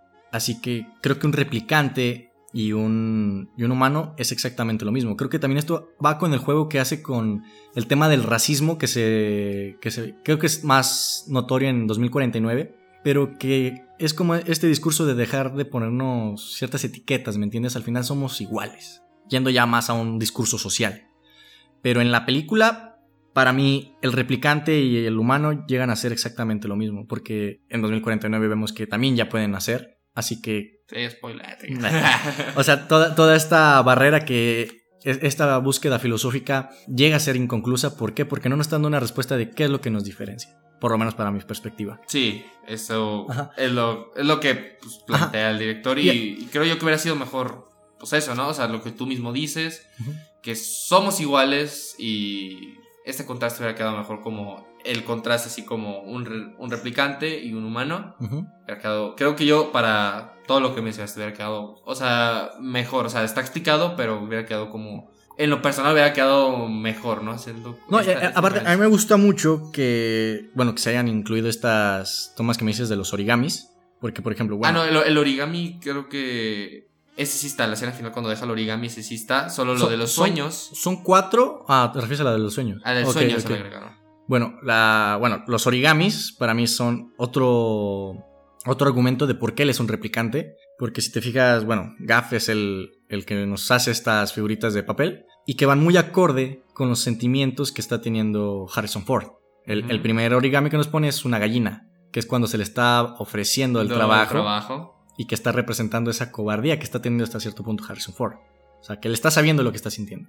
El segundo es un hombre con una erección, que es después de la de que se conoce con Rachel y de esta forma nos está haciendo entender que él ya sabe los sentimientos que está sintiendo hacia esta mujer, que más adelante podemos hablar sobre una escena que no creo que sea romance para ningún sentido, pero ya hace cierta esta, esta cierta sexualidad, esta cierta lujuria, este deseo que tiene hacia Rachel. Y bueno, ya la del Creo que la más ambigua podría ser esta del el unicornio. Porque si lo tomamos como un simbolismo, puede ser que el, el unicornio representa la fantasía, Sí. la creatividad, esta separación de lo que es el mundo real de lo que es el mundo de fantasía. Y creo que cuando conectamos la, la escena del unicornio en, en sus sueños con este unicornio, sabemos que ellos saben lo que están soñando. Así que es la forma de decirle que sabe que es un replicante y sabe lo que va a hacer. Ajá. Y eso, por eso es ese corte de director que ya te, ya te dice, es un replicante. Y que también eh, creo que eh, hasta cierto punto se puede también tomar como que el, el unicornio representa la imaginación y que esta imaginación es lo que nos hace humanos, poder imaginar más allá de lo que se puede decir que nos a los replicantes le insertaron, ¿me entiendes? O sea, ir más allá de lo que conocemos, por quererlo explicar de alguna forma. Así que, bueno, para mí y con lo que yo vi en la película, él es un replicante 100%. Ujú. Y que para mí también está bien. O sea, Sí, o sea, la verdad no Y hay creo tanta que- diferencia. A mí por mero Ajá. gusto, mame mío, hubiera quedado. no, y aparte creo que el que sea replicante funciona más con los simbolismos religiosos que vemos más adelante. Igual, ¿qué, qué tal si vamos hablando sobre algunas de las escenas? Creo que... De, de hecho, este. Y yo lo que quería destacar antes de ya entrar con las escenas Icónicas de, de esta película, quiero relacionar un poco lo que. Por así decirlo, respeto que tuvo Denis Villeneuve en la obra de Ridley Scott. Que es una escena que está Decker con Wallace. Y le dice, ustedes dos fueron creados para estar juntos, que le dice a Harrison Ford y con Rachel. Este, pero lástima que, pero tú no fuiste creado. O sea, todavía como que, como que, o sea, aunque te digan que es replicante, me gusta que todavía te hagan así como que Esa ambigüedad. esa ambigüedad, ¿no? Y es algo que me encantó, como ese respeto que tiene Denis Villeneuve, porque en un principio esta película era como que en la cuando salió en cines era eso de si era replicante o no. Eh, y aquí Paul lo respeta de cierta manera y, y me agradó mucho ese guiño que este gran director que es Denis Villeneuve. Pero bueno, ahora sí, ¿qué? Por ti, dime tres escenas icónicas de Blade Bueno, Runner. Escenas icónicas, pues obviamente hay. Hay varias. hay varias. Ignorando, Pero, ah, ignorando ah, el monólogo. Ah, Hay una que quiero hablar porque para mí es muy polémica si la ves hoy en día y creo que para ese tiempo también debió haber sido polémica. La escena de romance muy entre comillas entre Harrison Ford y, Rachel. y Rachel. Sí, sí, creo que si la ves hoy en día esa película, esa escena sí envejeció muy mal. No entiendo si alguien la llegó a ver como algo romántico. La, bueno, hablar la escena es la escena del piano. Sí. Este, Harrison Ford se, Obliga a que, Es que literal es eso, pues más una violación que una... que algo romántico. Sí, ¿no? sí, sí, sí. La, la verdad, es muy complicada de ver. Creo que eso fue lo, lo que... Tal vez lo que más me... Menos te gustó. Menos me gustó de la película. Bueno, es que no me gustó nada esa escena. Me, me disgustó. Y de, de me hecho, disgustó realmente porque... muy, muy, muy machista, ¿no? Sería Sí. demasiado, De demasiado. hecho, es cuando... Bueno, hay, hay una teoría de que... Bueno, muchos creo que saben lo que es lo, lo que fue la implementación del cigarrillo en el cine. Como este... El cine se utilizó para poder darle como esta elegancia al cigarrillo, como para fumarlo en ciertos momentos, que te daba cierto estilo, cierto de, este, de, de bad boy. Sí, sí. Y que también este pensamiento de masculinidad tóxica se, se implementó a muchas películas. Creo que Harrison Ford es protagonista de varias. Por, ejemplo, los que puedo recordar tal vez son este, Star Wars y, y Indiana Jones. Ya después podríamos indagar un poco cuáles son las es- es- escenas. Pero no, la verdad. A mí me que- sorprendió. Creo que... Pero, pero para mal, ¿no te Sí, parece? o sea, sí fue como que. ¿Qué? sí, eso más que Y- una escena romántica es una violación. Y más que nada, el, o sea, la banda sonora tan hermosa que implementan una esa escena, muy romántica lo que trata de, De plasmar. de plasmar. Pero y- sí me entiendes, e- ese... Creo que a veces en el cine no, no llegamos a barajear muchas ideas que nos están plasmando. No sabemos a veces distinguir qué es lo que está correcto y qué es lo que no está correcto. Y en esta escena, el diálogo, la fuerza que se utiliza, la incomodidad que expresa Rachel. Y al final, como terminan, creo que es lo peor de, de todo el desenlace. Esa escena, la verdad, la pudieron haber eliminado y, y sí, eliminarla del faz de la Tierra, porque no, no entiendo, no entiendo a qué querían llegar con esa escena. Y ahora hablando de cosas más alegres, ¿qué otras escenas te, vienen a la mente? Bueno, una escena que cuando la, la volví a ver fue algo increíble visualmente. La escena del asesinato de la primera Replicante. replicante. Ah, ¿Me la ganaste? wow, eh, wow, esa caída entre los vidrios en cámara lenta con esta, este entorno cyberpunk y la banda sonora. y la banda sonora es impresionante. Es impresionante cómo el director plasma esta idea. Y además, creo que nos estamos adelantando un poquito, pero sí- sin duda es de las escenas más icónicas que puedes recordar en esta película. Sí, yo creo que es la más icónica. Bueno, ignorando lo que es el monólogo, Sí, que esa ya, bueno, viene, creo- ya viene incluida. Eh, eh, para quitarnos rápido el monólogo, el monólogo es de las cosas más hermosas grabadas en el cine. Estas, estas líneas que también no es muy largo este, estas palabras, pero esta forma en la que está la fotografía, lo que acaba de pasar. Guión. Y las- Improvisado. Ajá. guion improvisado. Wow, es, es increíble, es increíble realmente lo que te puede hacer sentir el cine. De hecho, hace poco lo llegué a poner en un estado, no sé si estoy viendo un diálogo o estoy viendo una poesía. Porque realmente es. Sí, es una poesía. Pero bueno, Es- otra escena icónica que recuerdes. Vaya, el momento en el que. En el que llega Deckard a hacer la entrevista. Ah, eso también le iba a decir ahorita. Me, me gusta mucho este. Cre- Creo que esa es la única escena que, bueno, yo a- a tengo muy frescas las películas, pero es la única escena que recuerdo que hay rayos de sol. Sí, es la única. Creo que es la única, ¿no? Sí. Todo lo demás está... No, eh, al final, al- cuando, bueno, cuando pasa el monólogo, se ve Ujú. la luz del sol. Bueno, pero son más blancos azulosos. Ajá, sí. que algo pero cálido, sí, ¿no? Ajá. No cálido, pero sí se ve el sol. Pero sí, esa es la escena donde se ve el cálido. Ujú. Y es una escena que, que me gusta. Lo que es esta entrevista que hacen, que es que preguntas tan incómodas, Ajá. preguntas raras, a ver cómo reaccionan. La, la respuesta es de Rachel, ¿no? Sí, son buenas y también, o sea, no es de mis favoritas, pero la escena cuando la hacen al primer androide, como Sí. cómo se pone incómodo con esas preguntas, como, ¿qué? O sea, ¿qué, qué quieres llegar qué a, quieres esto? llegar con esto? Ajá. Me gusta mucho ese tipo de, de entrevista. Me gusta más cómo se implementa en 2049, Ujú. pero sí está muy... ¿Cómo tienen que responder, no? Sí. Pero, por ejemplo, en, en- en esa escena específica de la entrevista con Rachel, ahí entra otro argumento de lo de. Bueno, más bien, eso es esa esas preguntas al aire de si es un replicante o no este Harrison Ford. Le pregunta que si a él le han hecho este tipo de pruebas y no hay respuesta. Entonces es una suma más a lo que es esta ambigüedad, Ajá. que para mí ya es. Está confirmado que es un replicante, pero se, se puede tener argumentos de ambos lados. Otra escena que puedo recordar, la escena de la llegada con el chico de, de los juguetes. Ah, ey, sí, sí, que parece ¿Qué? tuvo una escena de horror, ¿no? Sí, lo- lo- los juguetes, si te fijas, son entre tiernos y horripilantes, ¿no sabes Sí. si, si salir corriendo o querer jugar con ellos, ¿me entiendes? Ajá. Aparte que tienen como esta, pues, inteligencia artificial, pero muy arraigada a lo que puede ser un niño.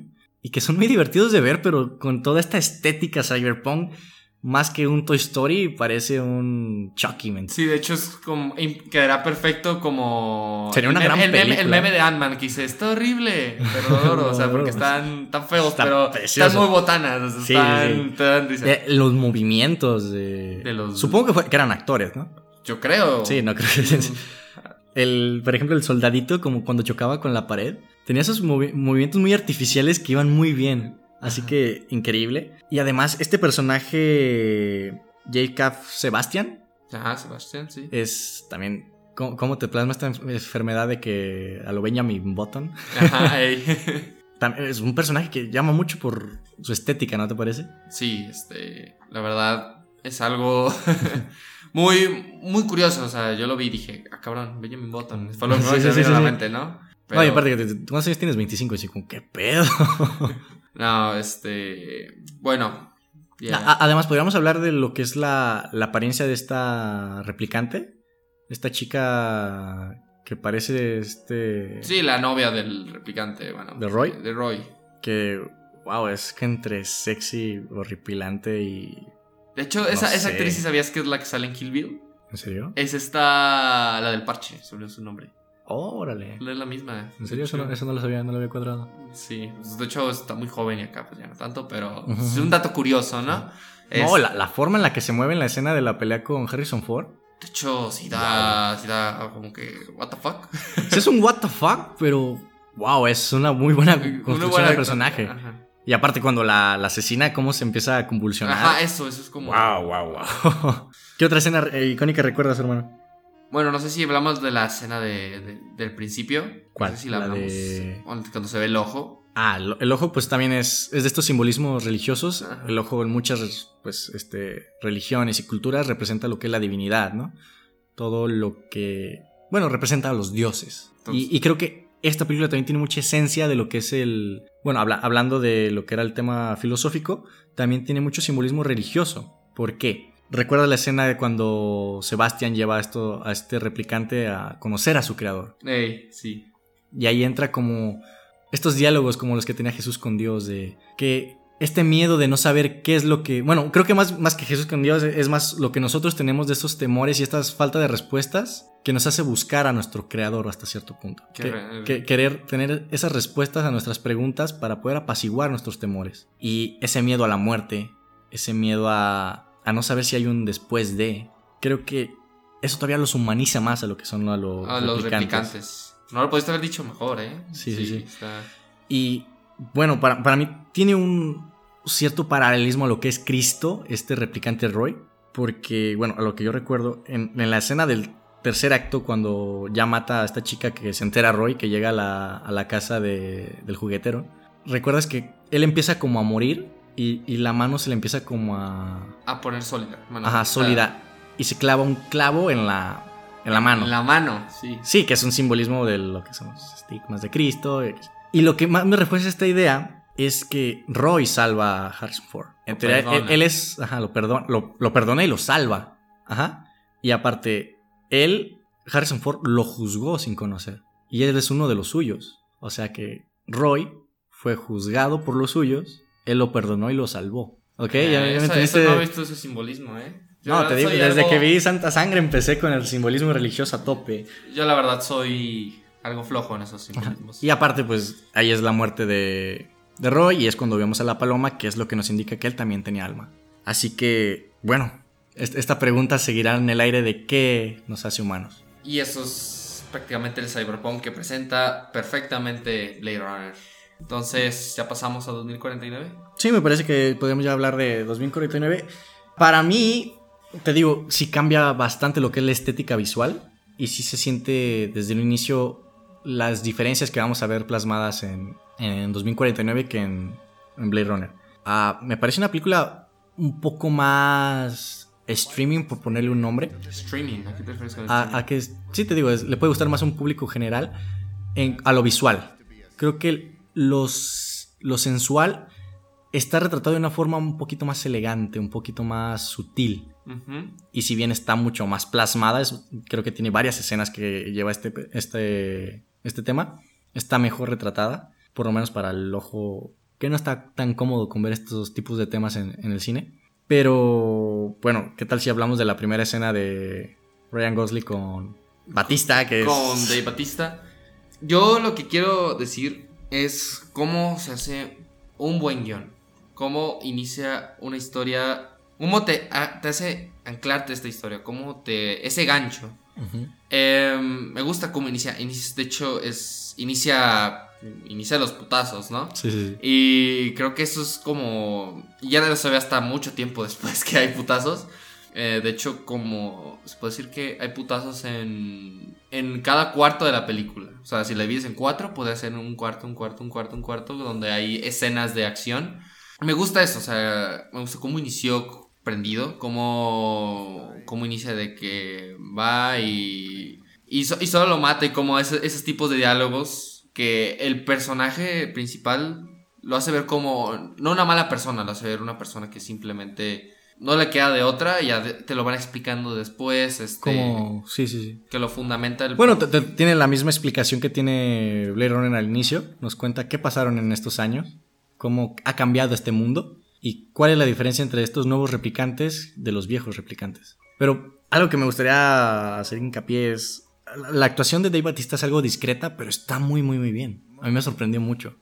De hecho, creo que es un. No es mal actor, ¿eh? No, es mal actor. Por ejemplo, bueno, en Guardians of the Galaxy está mucho más caricaturesco, pero también está muy divertido. Sí, o sea. Drax es un gran personaje. Pero con estos tintes que tiene Dave Batista, creo que en Dune, en Dunas de, de Denis otra vez, creo que no nos va a decepcionar este, este Dave Batista. No, se ve que lo, lo, toma muy, muy en serio lo que es la actuación. A, diferencia de lo que no se puede ser John Cena, Randy Orton o varios de estos, el mismo Wayne Johnson.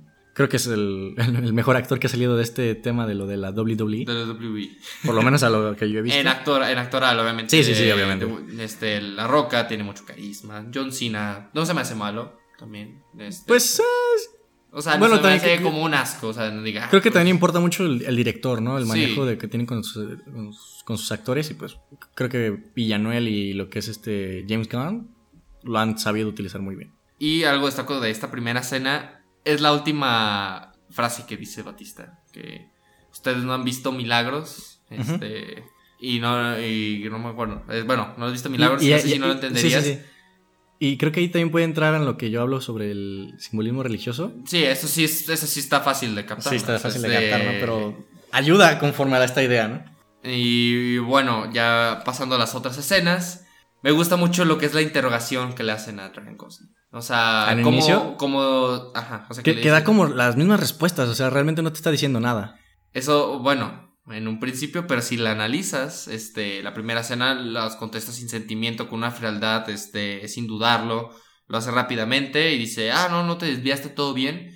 Y creo que explica el por qué, o sea, no te, te da el trasfondo de por qué hacen estas preguntas. Y dices, pues, ¿qué onda con esas preguntas? O sea, ¿qué, qué onda? ¿Qué, qué, qué sacan con esto?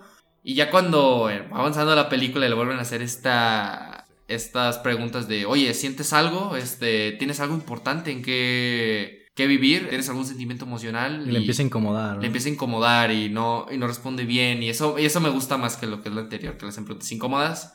Esta la hace, la siento como que muy, muy radical y muy, muy exacta, pues, la verdad. Me, me encanta esa escena de Cells y que lo repite y lo repite. Y, y creo que también con el personaje de Ryan Gosling se nota más este pensamiento sobre el racismo que está plasmado. Porque acá creo que sí es mucho más, más obvio, conforme la sociedad lo, lo ataca. Es como un replicante y ahí... y Que, que es un y- replicante abiertamente, ¿no? Y que todos saben que él es un replicante. Y pues te digo, este tema del racismo que vivimos hoy en día también creo que influye en lo que fue esto que quiso plasmar Villanuel. en los replicantes, ¿no? Y ya pues, avanzando más en la película se ve lo que es esta inteligencia artificial llamada Joy. Que, La que la interpreta Ana de Armas, que está increíble, ¿no? Vaya, o sea... Wow, en, en todos los sentidos, la verdad. Creo que es como poner a, a Hair en un, en, un, en un holograma, ¿me entiendes? Y creo que esta, esta sí es una relación mucho más romántica a lo que era Rachel y, y este Harrison Ford. Por- si la dice romántica. Para mí es mucho más romántica. Porque es que hay, hay un dilema en- ahí. Pero no sé si quieres que lo toquemos o ya sí, sí, sí, más adelante. tócalo, tócalo. Realmente lo que es Joy es lo que piensa Ryan Gosling. Sí, sí, sí, e- ella es lo que él quiere que sea. Sí. De O hecho, sea, es, el, es el lema, ¿no? De esta inteligencia. Y realmente no es una relación. O sea, no- O sea, o sea, o- creo que, que lo- hablando específicamente de lo que estamos Bueno, o sea, si ya. comparando, sí, sí, sí. Bueno, to- cualquiera es mejor que la de También, Rachel y no creo que enamorarse de una inteligencia artificial sea lo más sano. O sea, realmente es lo que te quieren dar y quieren que sigas con esa cosa y que la sigas consumiendo, viéndolo de una manera este, comercial, ¿no? Sí. No, y aparte, bueno, cuando nos presentan esta inteligencia con este como monorriel que tiene en el techo para que ella se pueda estar trasladando a las diferentes pues, habitaciones y pueda estar acompañando a Ryan Gosling y cómo este holograma me, me gusta cómo se utilizó esta forma como de hacerla como traslúcida Uf, fue lo. Ahí, Como- pero ahí como entra en, lo en momentos muy específicos, ¿no? O sea, no es como que sea completamente translúcida, sino que hay como este, como pérdida de la calidad de la imagen y nos hace entender que realmente ya no está ahí. Es como visualmente, me encantó, además de que estás viendo a Ana de Armas, que es como la, la imagen más inocente que te puedes imaginar en, en Sí, el se, cine, ¿no? sí, se ve muy inocente, muy amable, que está ahí contigo. Y en un principio, pues dices, vaya, o sea, yo quisiera tener un, un holograma así, ¿no? Y después te, te presentan este nuevo dispositivo que tiene Ryan Gosling, que es como, como un palito, no Un sé cómo llamarlo, sí. que es como para poderla llevar a diferentes lados. Primer lugar donde la lleva, la terraza mientras la, la lluvia les está cayendo, que es la atmósfera perfecta para una escena romántica. Una Y lo que, me, ajá, lo que me llama mucho la atención es cómo este holograma se empieza a adaptar a su ambiente. Cómo supuestamente la lluvia también la comienza a, mojar. a mojar. Porque en- al principio tú dices, no, pues la lluvia no es como que la vaya a sentir. Y empiezas a ver cómo estas gotas de lluvia se empiezan a quedar en su mano poco a poco. Y se nota ese tipo de como de adaptación que está teniendo el holograma para poder interpretar lo que está pasando. Y toda la secuencia se está plasmando de una forma, te digo, muy romántica.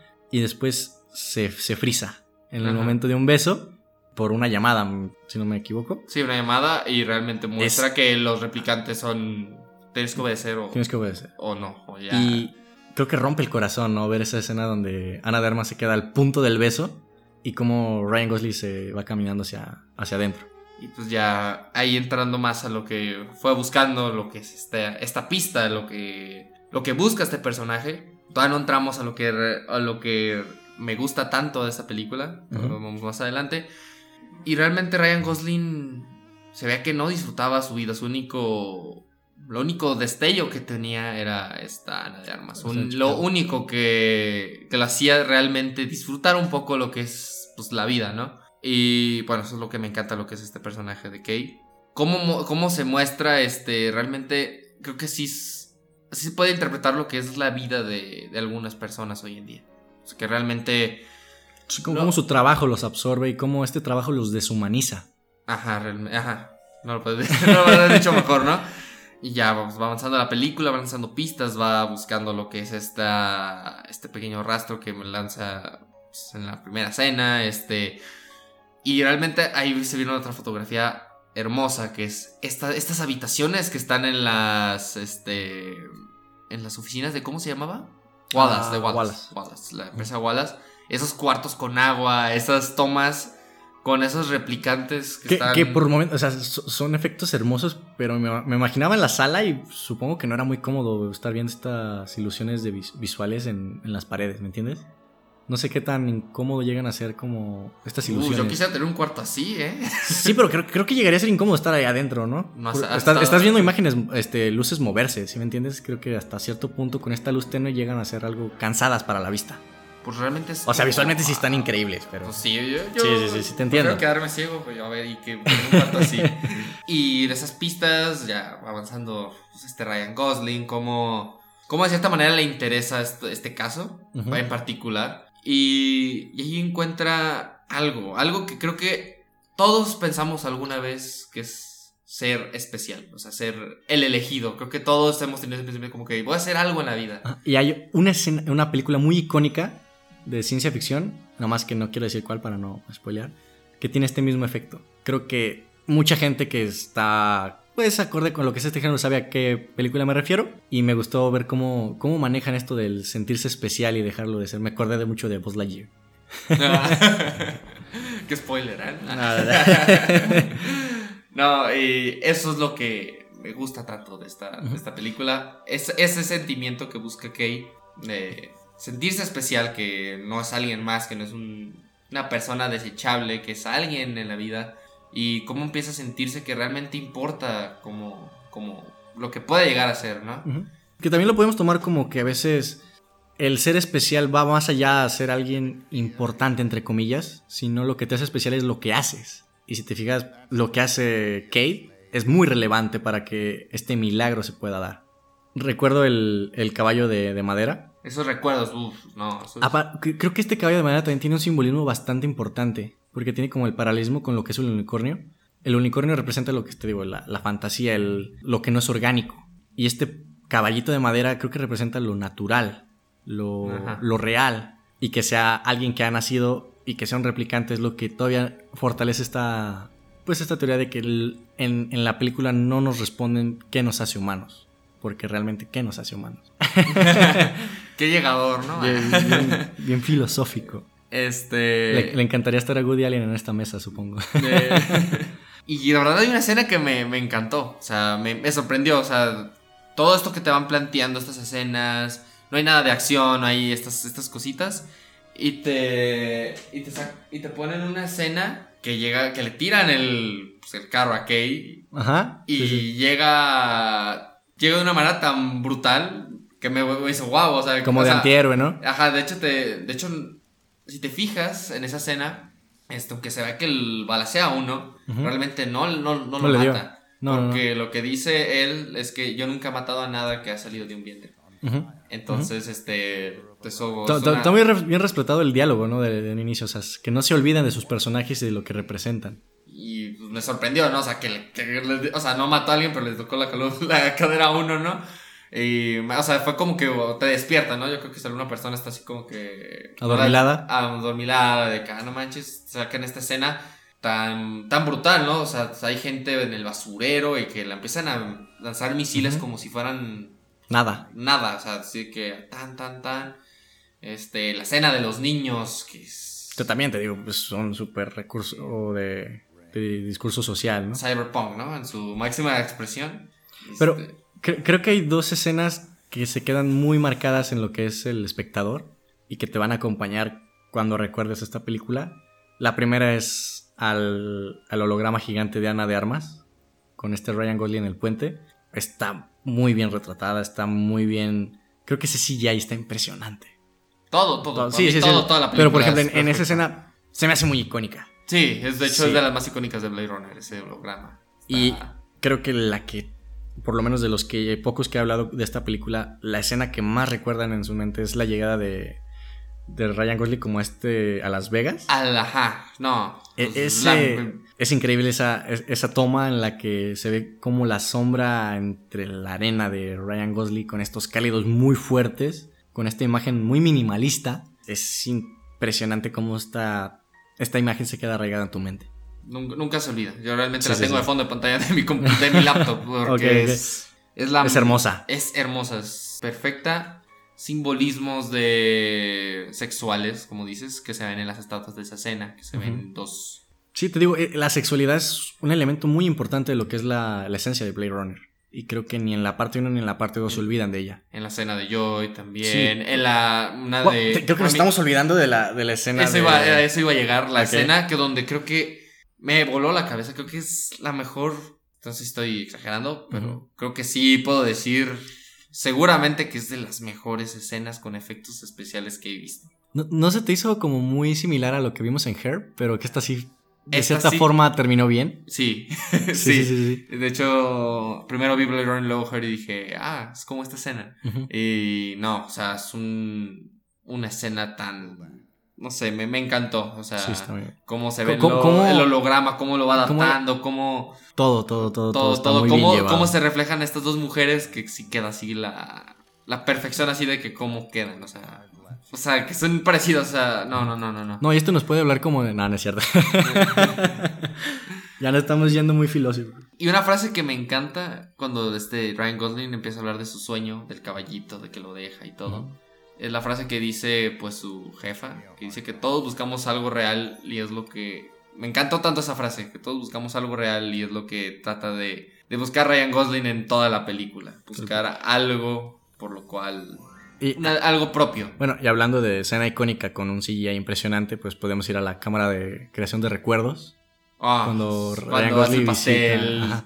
No. No, deja tú cuando hace el pastel. Me encanta la escena cuando está como en la naturaleza, En la dándole naturaleza. forma a estas. ¿Qué eran moscas? Una- no, ¿Abeja? sale una mantis. No, pero hay como. Bueno, no recuerdo bien, pero cómo le va dando como esta forma, como si estuviera usando Photoshop en primera persona. Ajá. Y después, cómo esto todo se empieza a desaparecer de una forma tan orgánica, orgánica y tan artificial a la vez, me, me voló la cabeza. Y de hecho la, la frase que dice, que creo que si no dice, es- dice los, las, los sueños, este, cuando... No, no, no lo tengo fresco, pero dice una, dice una frase muy... Sí, que lo, lo importante de los, de los sueños no son los detalles, sino lo que te hacen sentir. ¿no? Ajá, eso era, eso era. Se es- nota que la acabo de ver. ¿no? Sí, yo la tengo Muy grabada. de dos, de dos meses, pero sí recuerdo esa frase. Que realmente, te digo, si no es el guion, si no es la fotografía, si no es el soundtrack, me, me encantan. Y ya pasando a lo que es la cena con Deckard. Con- ese con- ese llegada a encuentro, ese encuentro que yo, yo estaba esperando la película, ¿cuándo va a salir Deckard? O sea, Ajá. Y aparte, re- ¿me recuerdas cuando va entrando a este hotel y que hay como un hilo en la entrada, como, como una, una trampa, y que la, la salta con facilidad? Ajá. Me gusta cómo te presentan algo que van a utilizar tiempo después para que quede todo muy orgánico. Sí, o sea, como que no se olvidan de... Sí, sí, sí, sí, sí. Porque sí, salta esta trampa muy fácil, después pasa una secuencia algo, creo que larga, bastante como para que tú te olvides de que había una trampa. Ey, y, que caiga de la trampa es, es- es increíble, ¿no? este manejo de tiempos que tiene Villanuel, este ritmo está, está increíble. Pero regresando a lo que es la, la escena con Deckard, creo que toda esa secuencia está muy, muy, muy bien llevada. Sí, o sea, la escena... No, la escena cuando están en la disco y empieza a sonar este, Elvis. Frank Sinatra y Elvis, o sea... No, Elvis. Creo que an- antes de eso, cuando le pregunta, ¿traes queso? o algo eh, así. No, algo así se dice, Así este... como- Espero que tengas, traigas queso o te gusta el queso, algo así. Y ya después pasa lo de que cae por el balcón. Sí, ¿no? Ajá, sí, Después cae. la explosión y de la explosión ya pasamos a lo que es la, los hologramas de Elvis, ¿no? Los hologramas, la Que- música, que está muy bien Sí. llevada. De hecho, creo que, o sea, es una escena muy larga Que- que- y luego ajá, ya... Que, que- que los hologramas forman como una especie de screamers implícitos Ajá. y que, no sé, le, le ayudan a darle este ritmo a la que es la pelea entre ellos, ¿no? Y después ya pasamos esta como conversación entre ellos. De hecho, un dato curioso de esa escena es que este Harrison Ford sí le metió un golpetazo a Ryan Gosling, que se ve que en su expresión en esa escena se ve Harrison Ford como que arrepentido de darle un golpetazo a Ryan la, Gosling. como que me Este, pasé. Y vaya, o sea, también esa escena yo la podría como una icónica, me encantó. O sea, cómo se va llevando y todo. Y si te fijas, este Ryan Gosling lo respeta tanto porque él cree que es su padre. Sí, sí, sí. sí. O sea, lo respeta tanto. Por eso se deja golpear. Ajá, o sea, vaya, y luego esas conversaciones, el perrito, o sea, cómo es real, no, no sé, o sea, o sea, cómo todavía siguen jugando con esas cosas, ¿no? De lo replicante, de que es orgánico. Que No, y es aparte orgánico. lo que es la naturaleza, el respeto que se le tiene en Blade Runner, ¿no? Sí, que una pieza de que- madera natural. Y, y lo que son los animales artificiales, que en realidad son an- an- animales, o sea, pues que para nuestro ojo son animales idénticos, pero no, que no tienen ese valor por no ser originales. Bueno, después yo creo que ya podemos empezar a hablar sobre el tercer acto, que es cuando ya hace la explosión de todo lo que va a ser. Y el final. un, un antagonista que, la verdad... Bueno, creo que nos estás olvidando de Jared Leto porque pues salen dos No, de hecho le Leto... Es como. Va más.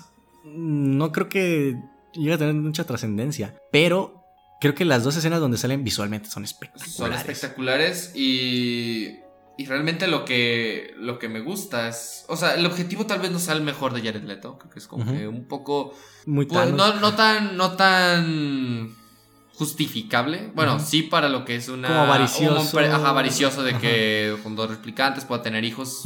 Ahorra costos que, o sea, yo le veo ese es el objetivo de este, de este antagonista. Este, porque él sí llega a apreciar lo que es este milagro, pero él lo que quiere es aprovecharse, él no... No, lo, lo ven más financieramente o por poder, ¿no?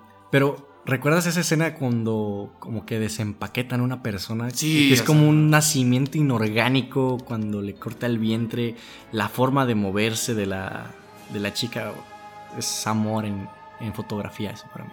Y la reacción de esta... Sí, sí, sí. De hecho, me gustó mucho lo que es el antagonista. O sea, me... Sí, le- Es el contra... Es lo que... El hecho de que te hagan sentir especial. O sea, de cómo ella busca ser la mejor. Cómo ella... Él, este... Wallace... La, la, pre- la presiona así de cierta manera porque sabe que eso es lo que quiere sentirse especial, que sea la mejor replicante y eso, y eso se ve en la, en la película, como no quiere ser la mejor, cumplir todo lo que le dicen, este, De forma arbitraria. Por de forma arbitraria, este, lo va a cumplir porque lo va a cumplir, como mata a, a esta Robin Wright. Eh, me gustó mucho ese personaje, este, y cómo respeta de cierta manera a lo que es este Kei, o sea, lo, lo respeta porque, pues, hasta lo besa, ¿no? O sea, es como por... Vaya, o sea, tú casi me llegas a los talones, ¿no? Así como ese beso de que te respeto, ¿no? Creo que nos estamos hablando de un personaje que también creo que está más por un homenaje que por parte de la historia, pero sale Gaff Gaff. y Sí. tiene su representativa figura de origami que ahora es un, un toro, que también te digo ayuda la, la narrativa porque nos está diciendo que Harrison Ford es un padre, porque el toro puede ser como lo que es un cemental, cemental es el padre, ¿sí me entiendes? Sí, eso no lo había visto, ¿eh? No, te digo que andamos, sí, andas- andas con todo, andamos con on fire con los simbolismos. Voy a meterme un curso de simbolismo. Ya, Te voy a poner un cogidón, ¿no? Ok. Pero. y ya, esta, esta escena, cuando. Esa expresión. pues, Estamos dando muy detalles esto de Sí, Blade sí, Runner, sí, sí, sí. Pero pues, también cuando matan a, a Ana de Armas. Que, creo que eso era muy predecible, ¿no? Cuando Sí, cuando dicen, si. si esto se rompe tú vas a morir y creo que sí era muy... Sí, de hecho, eso no, no. O sea, lo que me gusta es la actuación de Ryan Gosling. de-. Le quitan eso, o sea, le quitan lo, lo la, alguien que lo quería, pero él no se ve tan afectado porque se siente especial. O sea, este, se cree el elegido y luego la escena que sigue le dice, no, tú no eres especial, tú no, tú eres, tú eras el cebo, eras el, pues algo, eras, digo, la distracción, ¿no? La distracción El- para el- realmente naciera este milagro. Y ya se ve la total, la, la decepción total, Total. de este Ryan Gosling. Pero no, no busca como... No busca como esta reacción del golpe bajo, ¿no? Lo hace como muy sutil. Muy sutil, o sea, que, con... que tú lo veas reflejado en su interior, no tanto en su persona. No queríamos ver a un Ryan Gosling llorando a, a cántaros, sino alguien que realmente le acaba de llegar una noticia que le afectó. Y, pues, Y luego- Ryan Gosling sabe hacer muy bien eso. Y hay algo que le dice que tiene que eliminar a Deckard. Y eso, bueno, al final hablamos de eso. Y ya luego sigue otra escena, la de Joy, que todavía lo destroza más. Eh, le dice, todo lo que tú quieres escuchar que aparece ahí el- en el holograma ya es como que le pasó, o sea, ya lo destrozó totalmente. Pero lo que me gusta y es lo que me gusta de esta construcción de lo que es este Kay, que a Ujú. final de cuentas él toma su decisión, ya no siguió la orden de este replicante que le dijo mata a Deckard, sino que, él- que lo salvó y lo llevó hasta con su hija. Que es una escena hermosa. Es una escena hermosa. Es, es- y- es más hermosa por lo que no vemos. ¿Me entiendes? Ese final es, es- más bello y es más poético por lo que no vemos que por lo que Ajá. sabemos que va a pasar. Esa, escena que se cae la nieve en sus manos, que te hace un simbolismo a sentir.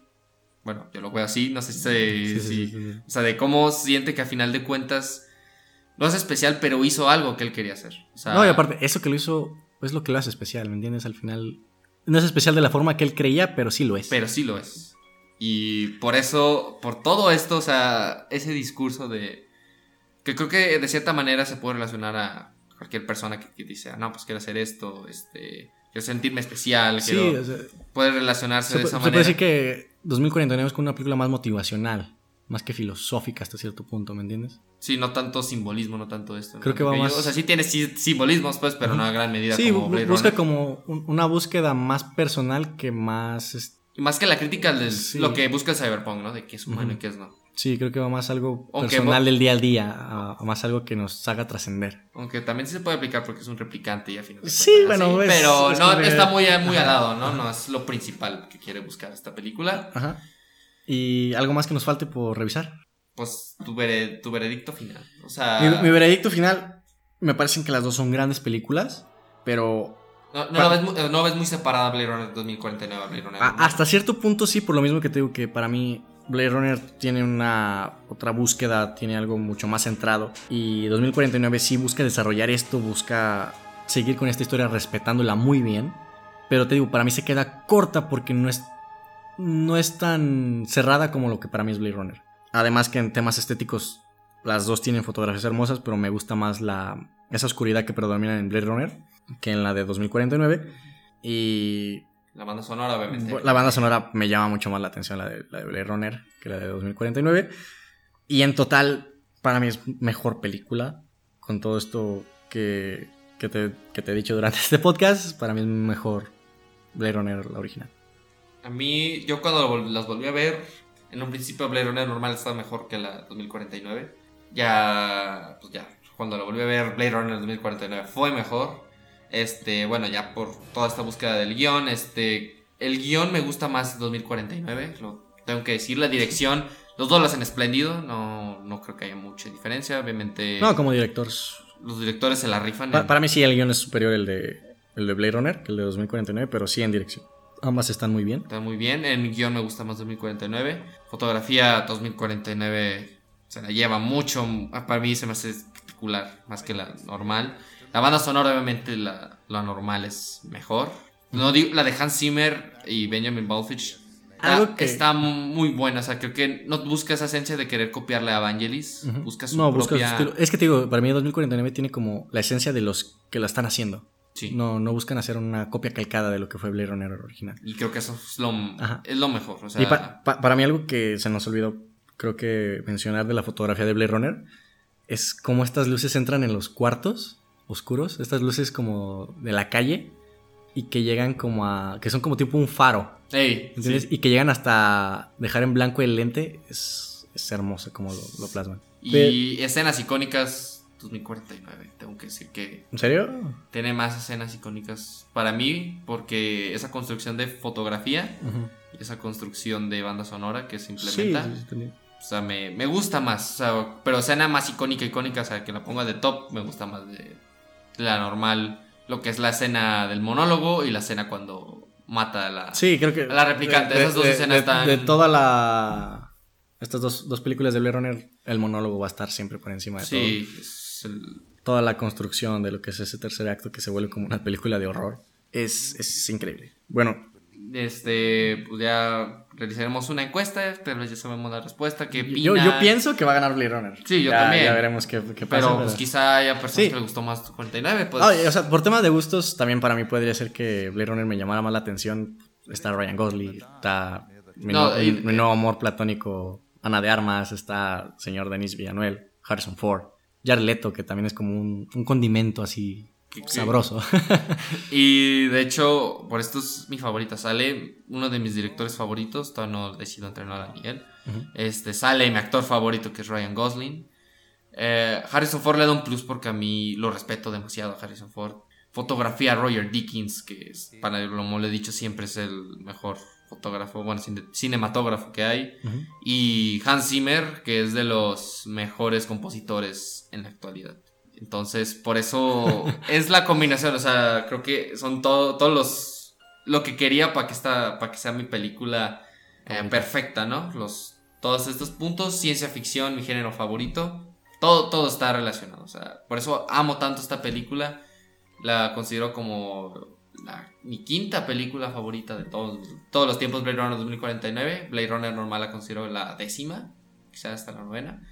Increíble, ¿no? Es increíble, la verdad, este, me encanta. Bueno, supongo que no tenemos nada que decir. Nuestras redes sociales, en Instagram, rollo de película oficial, en Facebook, rollo de película y... Y... Bye bye. Bye bye.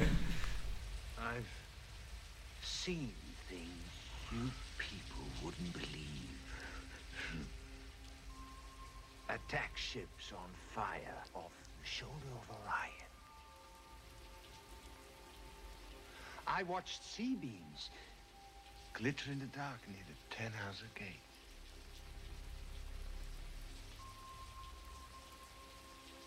All those moments will be lost in time.